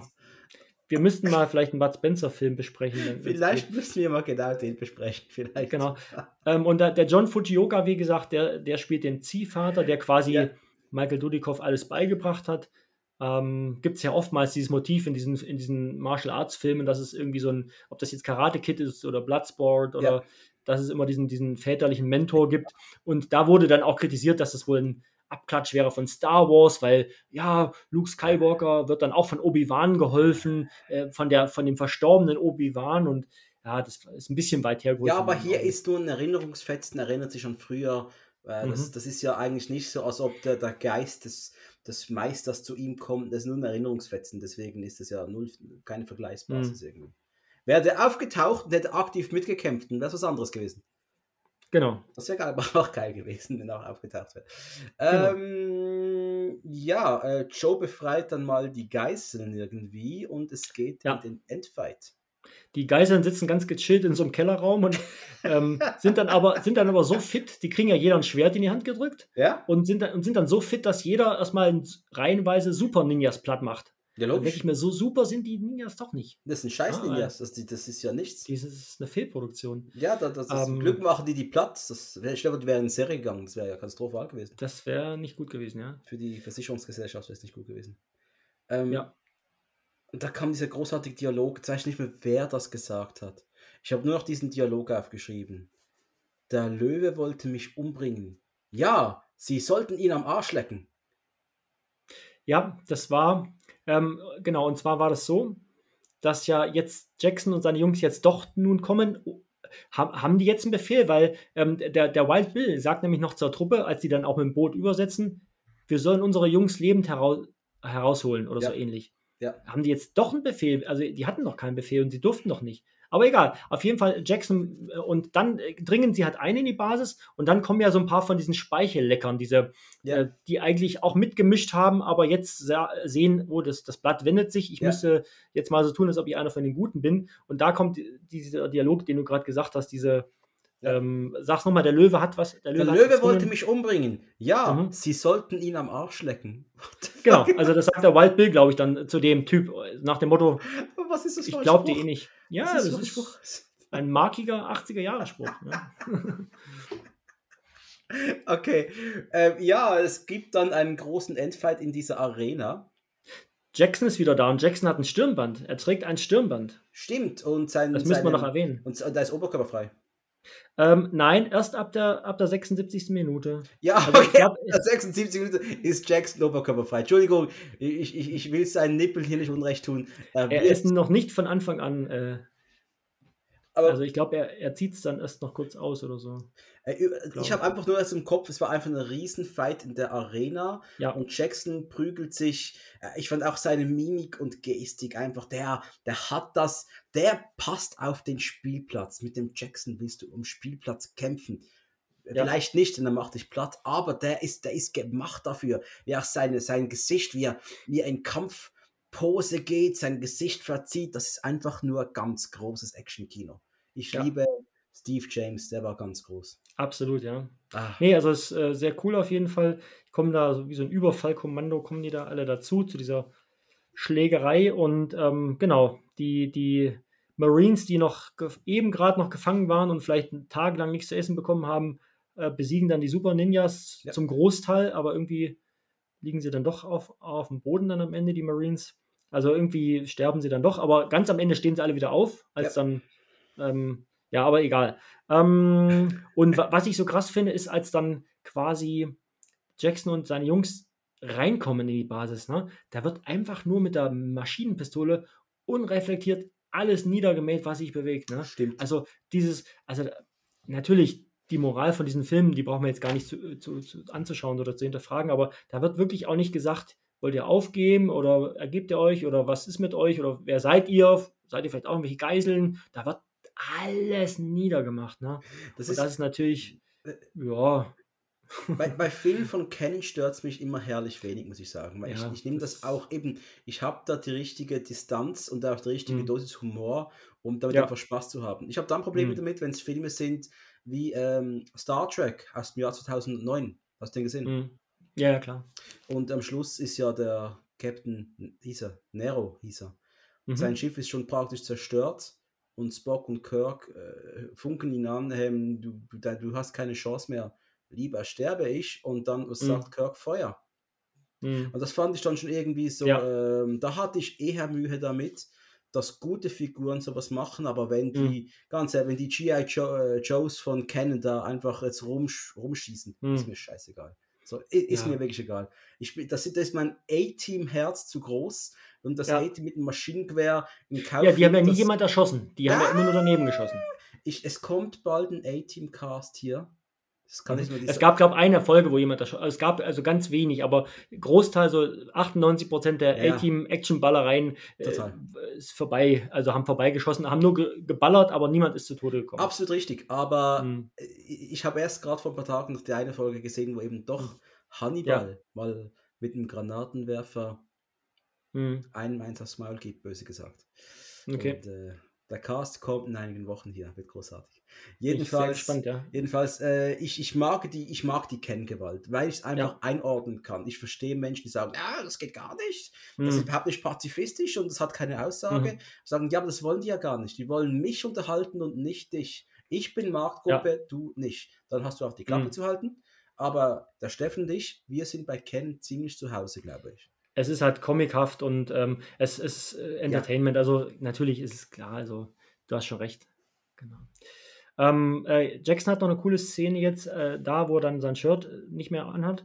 Ähm, da hat er dann so zwei riesige Messer, ne? Ja, Äh, stimmt. Also so, so, so Schwerter mit ganz, ganz breiten Klingen. Ja. Und das ist nochmal richtig, also wenn es eine wenn's eine Jackson-Actionfigur gibt, äh, shut up and take my money. Also kaufe ich sofort mit, mit diesen beiden Messern, ja. Und äh, mit Stirnband. Dann Hat es die gegeben? sofort. Hat es die vielleicht Weiß sogar ich wirklich gegeben? Wer weiß. Ah, ich weiß nicht, keine Ahnung. American Ja. Fighter Figuren. American Ninja Figuren. Ach toll. Mhm. Äh, ja, ähm, was, ey, was äh, gibt's noch was zu sagen jetzt zum Film? Also hast du noch, also ich, was ist jetzt die Abschlussszene schon wieder gewesen? Also es, es gibt ja halt diese, die, der Kampf mit dem Narbengesicht dann noch mit dem Endboss. Also der, der also erstmal der noch ein Plothole, beziehungsweise der Professor will ja dann alles in die Luft sprengen, also seine eigene Schöpfung. Stimmt, ja, macht, genau. das, macht das dann auch. Ja. Und dann wird aber nicht mehr erwähnt, ob er da auch bei drauf geht. Das sieht mal so aus, weil das eine recht große Explosion ist. Ähm, aber seine Tochter in der, in der allerletzten Szene lacht sie wieder ganz nett. Also wenn es überhaupt seine Tochter ist. Die hat da irgendwie eine andere Frisur. Also man, man weiß nicht genau, was wird aus dem Professor. Ähm, äh, Michael Dudikoff kämpft gegen das Narbengesicht. Genau. Stimmt. Und bevor das Narbengesicht stirbt, nimmt er irgendwie noch so einen Zopf in den Mund. Also der hat irgendwie so ein Band am Arm und das nimmt er dann. Also ich weiß nicht, ob du die Szene auch gesehen hast. Das, da habe ich mir noch ein Fragezeichen dahinter gemacht. Ja. Ähm, es gibt noch eine schöne Tötungsszene von Jackson, wo er sagt, bleib unten. Also da bricht er einem halb das Genick, der da schon eh schon liegt oder so. Und dann wird er nochmal aufstehen und Jackson sagt, bleib unten. Stimmt, okay, stimmt. Legt, legt ja. sie wieder hin. Ja, ja, ja. ja. Ähm, aber ja. was, was mir geblieben ist vom, vom ganzen, von den letzten 10 Filmminuten ist eigentlich nur Steve James gewesen. Ich fand es den ganzen Kampf mhm. mit Dudikoff nicht so mega spektakulär, muss ich sagen. Da ist einfach mir Steve James mit seiner Art geblieben. Das, mhm. der, echt nochmals, er ist groß. Du, die war da mhm. wirklich ein bisschen bleich dagegen, muss ich ganz ehrlich sagen. Nicht das stimmt. Gemeint. Ja, das, ich, ich weiß schon, was du meinst und das passt auch. Also der Armstrong hat dann aber äh, das erste Mal auch Blut am Schwert. Also das ist die einzige Szene, wo dann Blut am Schwert zu sehen ist oder eine der wenigen Szenen. Ähm, und dann gibt es eine Szene, die hat sich mir eingefressen und die werde ich für immer verbinden mit diesem Film. Und zwar, als ähm, Armstrong dann seine Ninja-Maske abnimmt. Er nimmt seine Ninja-Maske ab und guckt hoch zu der Tochter von dem Professor. Die steht dann oben irgendwo auf der Balustrade und er nimmt seine Ninja-Maske ab und schaut hoch zu ihr. Und dieser kurze Moment, den hat RTL damals im, im Trailer gehabt. Also die machen noch einmal so Vorschau-Trailer. Heute Abend kommt American Fighter 2. Und da hat man genau diese Szene gesehen. Ne, diese, er nimmt seine Ninja-Maske ab und, und guckt, grinst so nach oben. Und das ist für mich die American, äh, die visuelle Szene, die ich am meisten mit American Fighter 2 verbinde, warum auch immer. Also, weil, weil ich halt damals jung war und nichts hatte. Weil, weil ganz ehrlich, damals auch die Fernsehsender haben das ja in Deutschland besonders gut gemacht. Also, das ist mhm. meine Meinung. Ich bin mit Pro7, wie die damals auch Serien anmoderiert haben. Mhm. Anmoderiert. Von ja. Arabella ja. Kiesbauer zu Beginn sogar noch. Genau, und von so einer Blonden, ich weiß nicht mehr, wie die hieß, aber es, stimmt. Genau. genau. aber das war für mich, und ich finde, die haben das eigentlich immer ganz gut gemacht. Du findest sogar noch die ein oder andere Ansage zu einer meiner Lieblingsserien SWAT, die knallharten fünf, äh, mhm. wo Arab Arabella noch erzählt, ja, Commander Harrison und sein Team machen das und das in dieser Folge. Und mhm. das war eigentlich ziemlich, ziemlich auf den Punkt gebracht, um was es jetzt gerade geht. Mhm. Und auch diese Trailer, die der Pro7 RTL hat eins damals zusammengeschnitten haben, war meist ziemlich gut gemacht, muss man sagen. Ja, hat, hat immer Lust auf den Film gemacht. Ja, also, und ich verstehe das, das ja. so, dass genau diese Szene, klar, Dudikoff, Ninja, ich, mein Gesicht, haben sie auch mhm. gut rausgeschnitten, weil es ja. wirklich der Shot ist, hey, Dudikoff ist Ninja. Ja. ja. Macht völlig genau. Sinn, geil. Also ich mhm. verstehe, warum es sich geflasht hat. Völlig, mhm. äh, bin völlig, genau. ja. Ganz, ganz am Ende, als die Kavallerie kommt, also als die, die Rettung kommt, da stehen dann alle Marines wieder auf. Also die, die lagen vorher rum, ja. wie Leichen auf, auf, auf der äh, Arena. Und dann, ah, gut, dass ihr da seid, dieser Schwarze, da gab es einen Schwarzen zum Beispiel. Und ah, gut, dass ihr endlich da seid, Jungs. Die stehen dann wieder auf, ah ja, okay. Jetzt können wir ja wieder aufhören, so zu tun, als ob wir tot wären. Ja. ähm, genau, und dann kommt, da habe ich mir schon aufgeschrieben, dann kommt schon der Epilog. Ne? Dann geht es eigentlich schon. Stimmt, da kommt noch diese, diese, diese, äh, dieses Party. So eine Art Strandparty? Abschiedsparty und dann kommt Toto nochmal und will seine 5 Dollar. Was kriegt ja. er? Ein Produkt aus deinem Land bekommt er. Was bekommt er? Ach, oh Gott, äh, das Victorinox-Messer. Das Sackmesser. Ja, ein, Schweiz, ein Schweiz, Schweizer Taschenmesser. Ein Schweizer Sackmesser. Großartig. Ja, genau. Äh, da habe ich mich ja tierisch gefreut. Dass ja. da, nochmals, wir haben schon das A-Team-Event, MacGyver kommt auch noch kurz vor. Ja, mm, jetzt kannst du Dinge bauen, Toto. Jetzt geht's los. Ähm, Jetzt geht's rund, ja? Ja, und der, der, der Jackson, der, dem ging es auch nochmals rund. Ich glaube, der hat noch eine heiße Nacht vor sich gehabt. Äh, wobei es, äh, ich, ich glaube, also vielleicht hatten sie die auch schon, also ähm, weil es, es heißt ja, äh, sie mussten sich ja dann verabschieden, er musste sich ja von seiner Süßen dann verabschieden, die stimmt. er offensichtlich ja, rum, ja, rumbekommen hatte. Ja, ja. Und dann sagte sie, ja, er sagt, ich rufe an. Und sie so, nein, du rufst eh nicht an. Ja, okay, ich rufe nicht an. er war sehr ehrlich, muss man sagen. Aber denk ab und zu mal an mich. Ja, okay, alles klar. Genau. Und dann Endbild, man sieht nochmal diesen idyllischen Mehrblick vom Anfang. Ja, ja. Und dann kommt schon der Abspann. Oder hast du noch. Fertig. Nein, das, das, war's, das war's auch schon von mir jetzt. Ähm, was man noch sagen kann, äh, Steve James will return in American mhm. Fighter 3. Genau, das, war, ja dann, das war so mich mein Hook, warum ich mich auch gefreut habe auf den dritten Teil. Mhm. Genau. Merke ähm, Dudikoff aber kommt im dritten Teil nicht zurück. Das nicht. war nämlich David Bradley, der die Hauptrolle übernommen hat. Richtig, genau. Michael Dudikoff war nicht daran interessiert, den, äh, den äh, nächsten Teil zu drehen. Ich glaube, das hat auch was damit zu tun ja. mit, mit Südafrika nochmal, mit der Apartheid irgendwie, glaube ich. Also er wollte, erstens wollte, glaube ich, nicht festgelegt werden auf die Richtig, Rolle. er wollte nicht auf die Linie festgelegt werden, genau. Wollte er irgendwie nicht, äh, auf, aus ich glaube, waren auch politische Gründe, also er wollte mhm. da irgendwie das Apartheid-Regime nicht unterstützen oder wie auch immer. Mhm. Ähm, also hatte da keine Lust, aber ist ja dann in Teil 4 relativ spät im Film, also nach einer Stunde taucht ja. er dann im Teil 4 wieder auf. Ne? Ohne genau. Steve James ohne Steve James. Also es ist kein, kein Film wieder so gut wie der zweite. Also auch diese, diese Duo-Dynamik und ähm, das, was in Teil 1 etabliert wurde, wurde jetzt zelebriert im Prinzip. Ja, also das, genau. Das, das, ist wirklich genau. das, das, das, der orgasmische American Fighter Höhepunkt eigentlich. Das, das ist, das, besser ging es nicht mehr. Genau. Sie haben, ähm, sie haben mit David Bradley einen Kicker genommen in Teil 2, äh, Teil 3 mhm. und 4, der aber der bessere Kicker war. Das war ein richtiger ja. Martial Artist, ja. hat aber die Ausstrahlung einer leeren Milchtüte gehabt. Genau. Und der Frisur eines toten Hundes. Es war unfassbar ja. schlimm. Der Mann mhm. hatte null Charisma für mich. Deswegen, dass mhm. Dudikoff in Teil 4 nochmals gekommen ist, fand ich super. Aber ohne Steve James hat was gefehlt.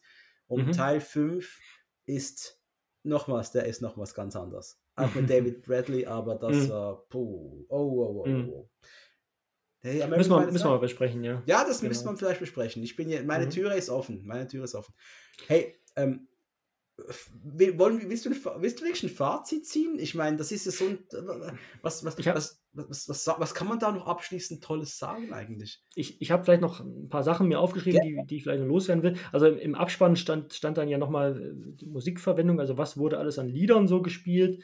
Da stand irgendwie Guns N' Roses, äh, Move to the City, habe ich. Äh, habe ich nicht gehört. Habe ich nicht gehört, ähm, kann, ich nicht, kann ich nicht sagen. Ähm, vielleicht noch ganz kurz zu ein, einigen der Beteiligten. Also der, der narbengesichtige Ninja, das war der, der, der Schauspieler heißt Mike Stone. Ja. Ist ein hawaiianischer Abstammung, glaube ich, oder so. Und ähm, der hat ja die Kampfchoreos für sämtliche American Fighter gemacht. Also das war, glaube ich, auch ein Martial Artist, auch schon in den 60ern. Und der hat, so, sofern meine Recherchen richtig sind, Elvis Presley damals Priscilla Presley ausgespannt. Also der hat dafür gesorgt, dass, also der, äh, offensichtlich hat Elvis Presley wollte ihn engagieren, dass er ihr ein paar so Kampfsportstunden Lektionen erteilt, aber er hat ihr wohl andere Lektionen erteilt dann. Und dann ist die, Be dann ist die Beziehung zwischen Elvis und, und, und äh, äh seiner Frau äh, zerbrochen äh, als Narbengesicht. Also er hat schon eine Karriere gemacht, bevor er bevor er Michael Dudikoff den Arsch versohlen durfte. Er ähm, hat ihr einäugiges Hosenschlangen-Kung-Fu gezeigt. Einäugiges Hosenschlangen-Kung-Fu, genau, Nahkampf, Nahkampftaktik. Genau. Ähm, dann zu, zum Löwen, also zum, zum Hauptbösewicht, das war, äh, der Schauspieler heißt Gary Conway. Ja. Und der hat auch das Drehbuch geschrieben zu American Fighter 2 und 3. Also der hat quasi sich selber dann diese Rolle wohl auf den Leib geschrieben. Ähm, genau. Musik George S. Clinton hatte ich schon gesagt. Genau, dieser erste Ninja-Film war mit Franco Nero. Genau, das habe ich auch schon gesagt. Und ansonsten, ja gut, Michael Dudikoff war eigentlich kein, war eigentlich Model und, und ist dann erst später zum Martial ja. Arts gekommen. Dann hat aber dann anscheinend laut, äh, laut IMDb, ich weiß zwar nicht in welcher ähm, äh, Disziplin, hat er dann einen Black Belt, also einen schwarzen Gürtel noch äh, errungen.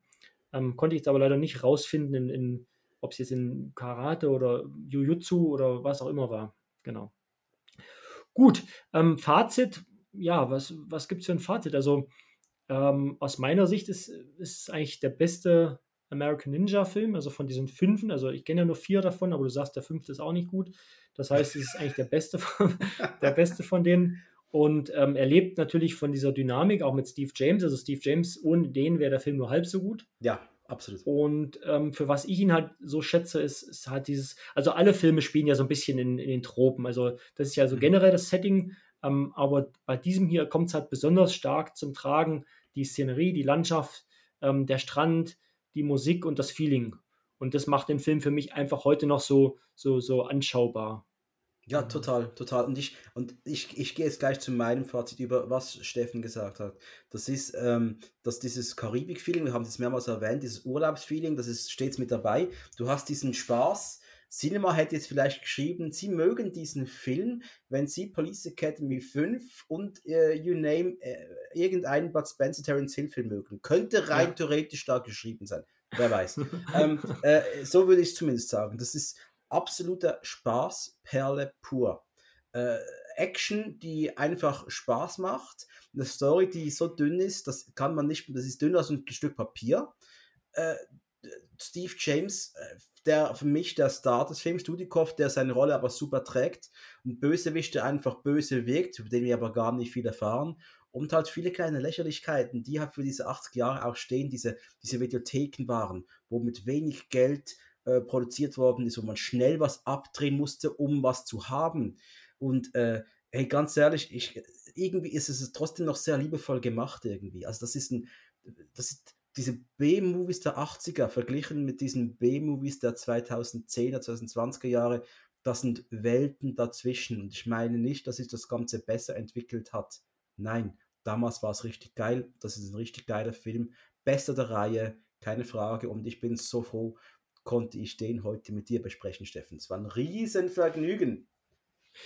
Ja, mir war es auch eine Ehre und ein Bedürfnis, über den Film zu reden. Und ähm, ich glaube, wir haben, haben das jetzt auch recht ausführlich getan. Ich sehe gerade, der, der Zähler steht bei 1 Stunde 50. Also ich glaube, wir sind sogar länger als, haben mehr gesprochen als über Police Academy. Ich weiß gar nicht, wie lange der letzte Podcast ging, aber ähm, nee, es ist, äh, wie du sagst, also das ist, wenn man jetzt zum Beispiel sieht, die sind damals die sind halt mal nach, nach Mauritius gegangen und haben einen Film gedreht oder nach Südafrika. Ne? Und heute geht man nach Rumänien oder nach äh, keine Ahnung was, ne? Äh, wo ja. die Expendables gedreht, äh, die werden, sind ja alle in Osteuropa irgendwo das war gedreht worden. Ne? Bulgarien, war Bulgarien genau. glaube ich, aber Rumänien ja, ja. ist generell äh, diese Drehort für wirklich diese, also zumindest war es vor zehn Jahren noch so, wo diese Van Dams und Sigals und so weiter, mhm. die alle gedreht haben, Lundgren, ja. war Rumänien der Place to go. Die haben mhm. da eine ziemlich ordentliche Produktionsschmiede aufgefahren, glaube ich, damals. Also die, die können das mittlerweile auch, aber irgendwann hast du diesen Mief auch gehabt, diesen, es tut mir leid, aber wenn du, wenn Jason Bourne damals in den Ostblock ging, oder so 2002 rum, was die, einige dieser Actionfilme in den USA, was Triple X hat in Prag gespielt oder diverse andere Filme gingen einfach mal für ein Jahr fast alles irgendwie gefühlt in Prag. Das war mhm. super geil, weil du hast mal was Neues. Aber wenn das dann permanent ja. da bleibt und noch schlimmer, wenn die Straßen von Rumänien dann irgendwann Paris darstellen sollen, du siehst aber im Hintergrund die, die Schriftzeichen, die komplett anders sind, dann gehst du mhm. einfach nur kotzen. Irgendwann ist, hast du einfach gesehen, oder? Ja. Und dass diese Produktionen damals von Land zu Land ein bisschen getingelt sind oder auch gerne mal in die Philippinen zum Beispiel, das war doch einfach noch geil, dass du hast einfach ein komplett anderes Feeling gehabt. Und äh, mhm. äh, das ist diesem Film auch ganz hoch anzurechnen. Das ist extrem frisch, wirkt das Ganze. Genau. Also ich gucke ihn immer wieder gerne an und ähm, ich habe sehr wohlige Erinnerungen. Die Musik macht für mich viel aus auch und, und einfach das, das, das gesamte Flair. Genau. Perfekt. Jo. Steffen, wo kann man dich denn hören, sehen, finden, lesen? Natürlich bei Action Kult, das ist ein ganz toller Podcast, den kann ich empfehlen. Macht ein guter Freund von mir, der Dominik. Ähm, Nee, also man, ich habe, ich habe, ich bin nebenbei noch ein paar andere Sachen am Machen, ein paar Projekte, die ich immer so, so am Laufen oder am Köcheln halte. Also ich, ich schreibe ganz gern für diverse Magazine. Ähm, das Virus-Magazin kennt vielleicht der ein oder andere. Das beschäftigt sich mit Horrorfilmen und Büchern und, und alles, was Horror bet, äh, betrifft.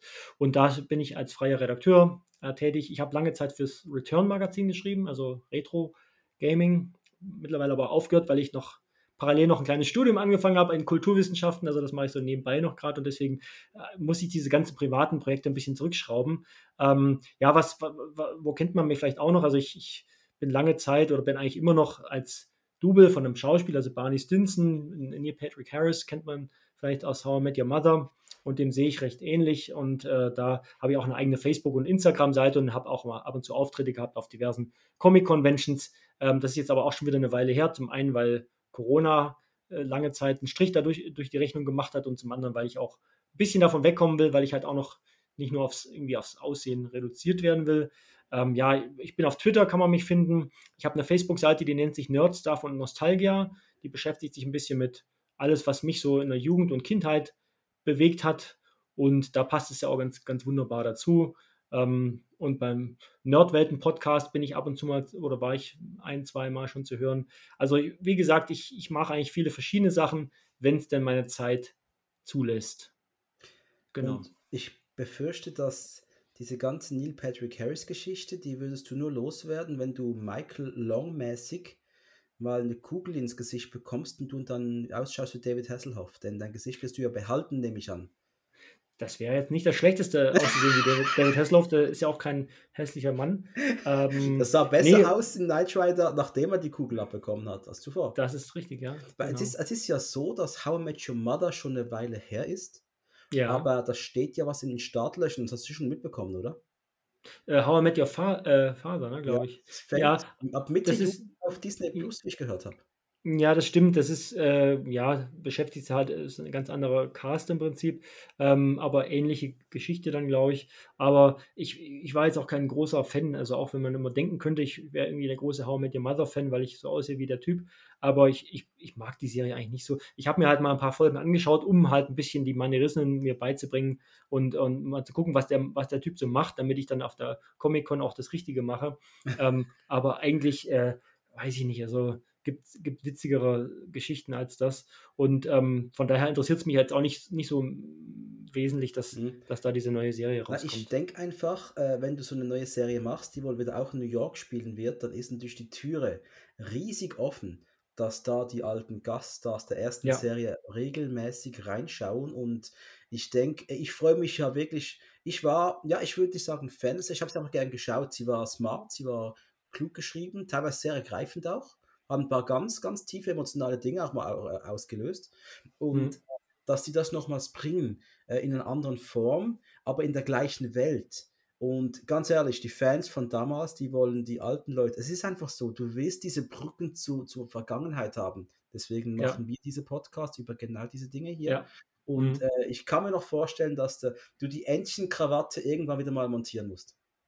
Ja, das, das wird sicherlich auch passieren. Also ich ähm, bin jetzt auch, ähm, äh, ein guter Freund von mir ist auch Schweizer, der, der ähm, ist Comic-Con-Veranstalter und der hat in, in ähm, ist auf der Fantasy Basel, sollte ich dieses Jahr auch dabei sein, aber, aber da bin ich nicht, äh, äh brauchst dich gar nicht zu freuen, da bin ich gar nicht da, weil ich halt wegen Studium äh, keine Zeit habe. Ich, ich war letzt, vor, vor zwei Jahren, oder also vor Corona, das letzte Jahr. Und du, war ich, ich war auch da und wir haben es nicht ja, gesehen. Was ist du? Ja, selber schuld. Ja, wir haben dich nicht gekannt, wirklich. Das und, und das Jahr davor war ich auch da. Ähm, aber also und äh, der hat zum Beispiel in, in, in Offenburg, das ist ja in Deutschland, aber hat er vor ein paar Jahren eine Comic-Con gemacht, wo ich dann Haupt- oder halt eine der Attraktionen war. Also ich habe dann äh, diverse Sachen auf der Bühne moderiert und, und war dann halt äh, äh auch da für Fotos und so. Ähm, und der, hatte, der will in Freiburg eine Comic, der macht in Freiburg eine Comic-Con, die ist aber abgesagt worden dieses mhm. Jahr aufgrund Corona mal wieder. Ähm, aber sobald die Comic-Con in Freiburg stattfindet, bin ich auch wieder als Barney Stinson am Start.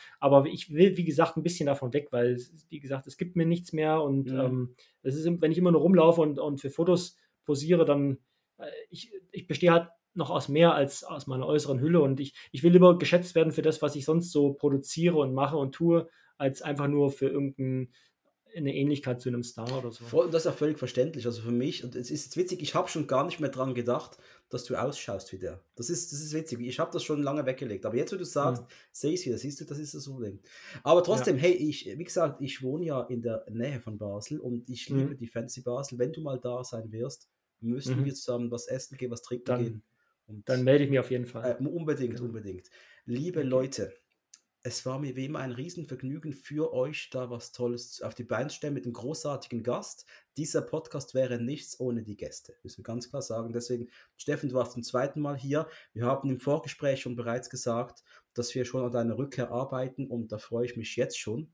Und äh, ja, ihr werdet es hören auf diesem Kanal. Also bleibt mir treu, gebt mal ein paar Likes, wo man es kann, auf iTunes. Spotify kann man bewerten übrigens. Also wäre ich auch dankbar für den einen oder anderen 5-Sterne-Bewertung. Bitte nicht 3, 2, 1. Das ist immer so, das macht mich ein bisschen traurig, aber so 4, 5 ist voll, voll okay. Also wäre ich super dankbar, denn dann sehen es auch mehr Leute. Und äh, ja, was soll ich noch sagen? Bis bald. Macht's gut. Macht's gut. Tschüss. Tschüss.